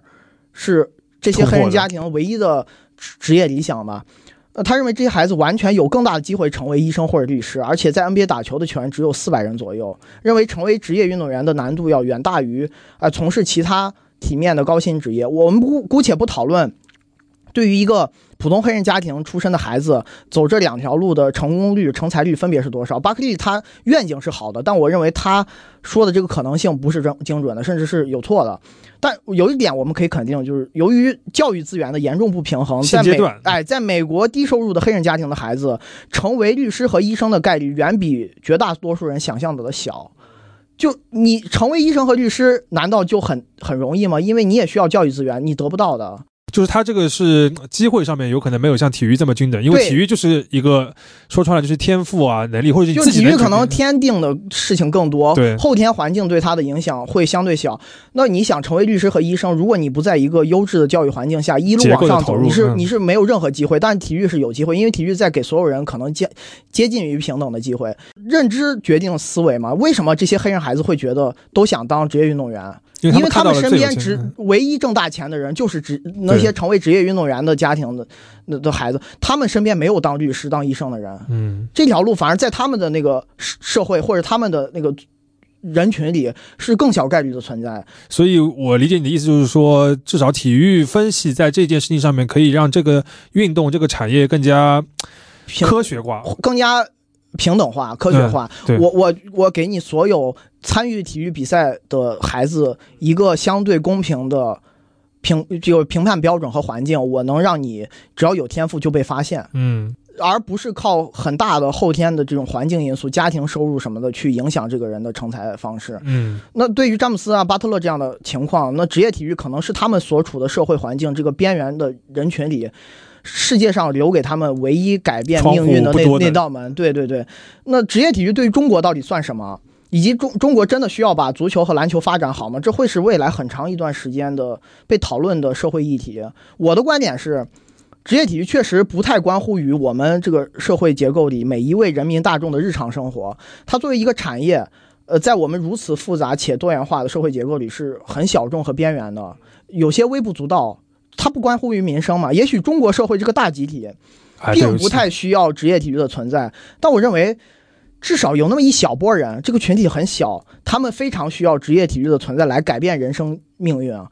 那它就就是可以发展的。我不说它应不应该发展，因为我们的社会还处在一个可能初期的阶段。那有些事情更重要，有些事情不重要，这个事情。呃，有一些客观上的定论，但我认为至少它有的事情是可以并行，我们可以发展，都不讨论应不应该发展。那我们研究体育分析理论，除了这件事本身很有趣，它的终极目标其实是为了让一个行业正规化、科学化，嗯，给那些在这个领域有天赋且有兴趣的孩子，在不影响正常成长轨迹的基础上，多创造一种人生的可能性，多创造一种选择嘛，多创造一些希望，而不不在人才选拔和晋升过程中，这些孩子被错误的认知所忽视和埋没。就每每一个少数每一类少数群体都应该被社会关注到的。体育分析理论越来越进步和被认可，那它就有机会创造更多的优质就业岗位，让这个行业变得正向循环。嗯，这个其实我没有想到你会就是从这个角度啊，因为就是因为我们前面一直在讲的其实是职业体育，就是顶尖联赛的这个事情。但是其实你想讲的是这个方法论或者这个思维，其实是对于基层的选拔也好，或者说是更多的这个普通人也好，是有一个就是让他这个晋升的路径更加的透明，或者说更加的科学。起码我们要知道他们在哪儿。现在的问题是我们连这些孩子在哪儿都不知道。之所以叫职业体育，就是因为它和就业、教育这些概念一定是相关、密切相关，因为它是一个行业，它是一个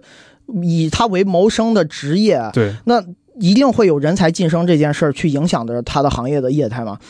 那那让更多的人。拿到很体面的经济上的收入，做自己还很喜欢的事儿，这是莫大的幸福啊！同时也创造着巨大的经济价值和社会价值。那在这件事上，我们整个团队是有家国情怀和社会责任感。在在我的求学和工作生涯里，我还有机会接受不错的教育。呃，在一个发展程度落后的领域，发现了自己的一些天赋。那那我可以在没有后顾之忧的情况下去投入其中。目前也有一份。还算体面的收入，支持自己继续做这些事儿，这都是被老天爷眷顾的幸运。但不是所有人都有这样的幸运。那我就是希望我们能借这份力，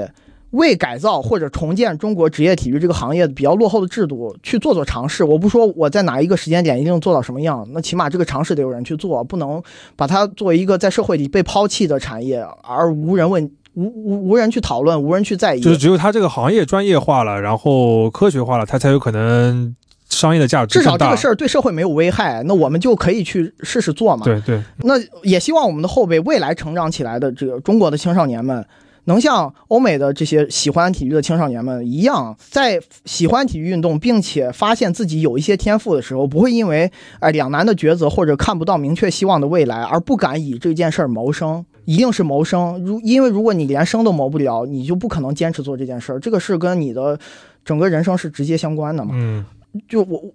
就职业体育一定是跟教育挂钩的，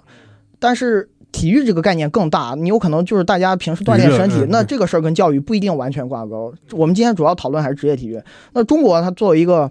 可你你现在看社交媒体上，抖音上那些呃篮球自媒体其实非常火爆。野球帝。对对对，中国是个篮球爱好者大国，但从来不是篮球从业者大国。为什么？因为绝大多数对这个事儿有兴趣，可能也有天赋的人不敢迈出那一步。因为走这条路，在中国目前的业态下，是一个数学期望非常低，我看不到明确希望，甚至如果我这条路走不下去，我的人生可能就被毁了的职业。我可以简单的介绍一下，就是徐老师和整个全猫这个团队的话，其实现在做了很多，包括和就这个可以讲啊，和中国篮协的一些数据上的合作，包括和一些职业俱乐部的合作，但同时这个合作当中也包括很多基层的，呃，一些青少年的比赛的。让他能够更加专业的体育分析的一些工作，数据采集、数据分析的这些工作。呃，我记得你们玄猫的那个微博的置顶的那个视频里边，就是你们那个 K 八的项目组启动的那个里边，你有一个其中有一部分是你的演讲啊，其实就是一个很完整的一个你们做这个事情的一个科普。我觉得有兴趣的朋友可以去那个看一下那个视频，回头可以放到收 notes，可以放到收 notes 里边。对，那个是我觉得是一个对于我们今天讲的篮球这个领域的这个数据分析的一个非常好的一个科普。当然，现在行业确实处在很初期的阶段，不是做所有事情都马上见效。但是这个事儿就得有人做，我我不希望职业体育在中国成为一个被人放弃的事情。我觉得社会不应该抛弃某一个群体，大家都应该为了这个社会未来青少年孩子们的成长多创造一些可能性。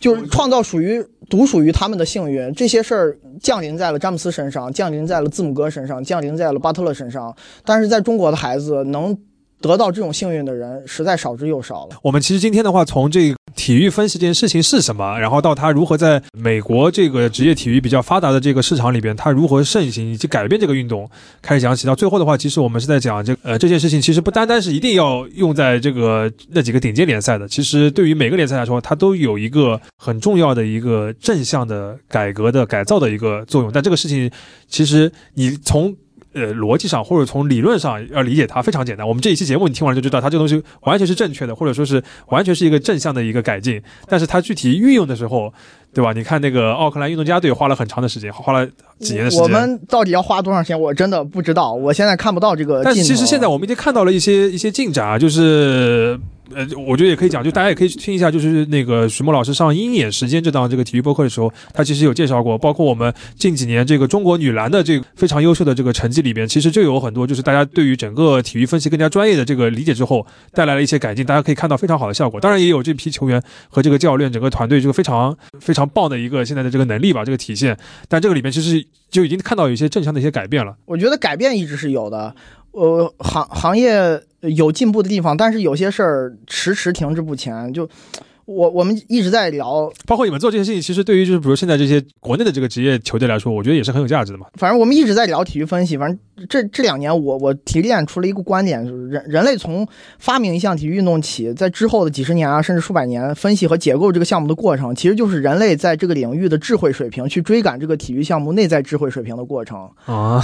然后美国已经快快追上了，就我我用不怎么唯物主义的表达方式来说啊，就假设这些运动都是有灵魂、有神明行的。什么篮球之神、棒球之神、足球之神、橄榄球之神，在这些项目诞生之日起就存在在那儿了。他们注视着我们这些愚蠢且可爱的人类的一举一动，去用上百年时间去等待着人类慢慢朝那个终点往前走。美国人现在走比较快，他们已经超远超我，欧洲人也是。我们还在走，但是这个走的速度，我说真的，确实现在不不够乐观。这个是中国的职业体育这个概念，其实从头到尾都没有真正存在过，但是。难道因为走得慢，我们就不往前走吗？我们我们不能因为有一个行业，它它到现在它它停住了，我们就不不去关注它，不去发展它了。对这个事儿，它对于中国社会可能确实没那么大的意义，和欧欧洲人、美国人看待职业体育的这个重要性啊观念确实有差异，但是我们。还是可以做这件事儿的，起码在在这个世这个社会中，只要这个行业能稍微变好一些，能多几个从业者用体面的收入做自己喜喜欢做的事儿，那我觉得这个社会价值都是非常。不容易的。对于整个行业的影响的话，我觉得有可能就是你像棒球也经历这么多嘛，它也是需要有个奥克兰运动家队点球成金这样一个案例，能够带来一个很大的突破。我觉得就是我们也可以期待吧，就是国内的这个竞技体育有的是，不管是在国内自己层面，还是在国际赛场的层面，有了这样的一些突破之后，有可能也会带来一些促进。我个人还是相对比较。乐观的，至少像那个徐老师，你们的团队这样的一个团队，现在能够进入这个核心的这个工作的领域里边，能够就是参与进去，至少就说明是一个正向的改变，对吧？而不是就是一直还处于比尔詹姆斯早期的那个状态。我觉得这个至少已经是一个一个进步了。那我们今天的这个边角聊就到这边啊，也希望大家就是就算是对体育没有兴趣的话，听这个你可以把它当做一个历史或者说是一个行业的一个故事来听吧。大家如果能感兴趣，或者因为这个由头能够对体育分析或者对体育比赛感兴趣的话，就是。是，我觉得也很好的一件事情啊。最后补一句啊，大家关注熊猫播客，多多支持订阅 啊。对对对对，没有，呃，以后如果还有别的类似的话题，可以再再去来聊。今天其实我整理的很多信息还是没有完全都涉及到，时间很久了。对，今天我们讲的其实还是一个提纲挈领的一个一个东西啊，就是具体的有很多，比如说大家这个正是球迷感兴趣的一些话题啊，或者包括具体一个运动里面有些什么东西，大家如果感兴趣的话，我们还可以再找徐老师，到时候来聊聊具体 NBA 的一些话题，对吧？好。那我们今天节目就到这边，大家拜拜，拜拜。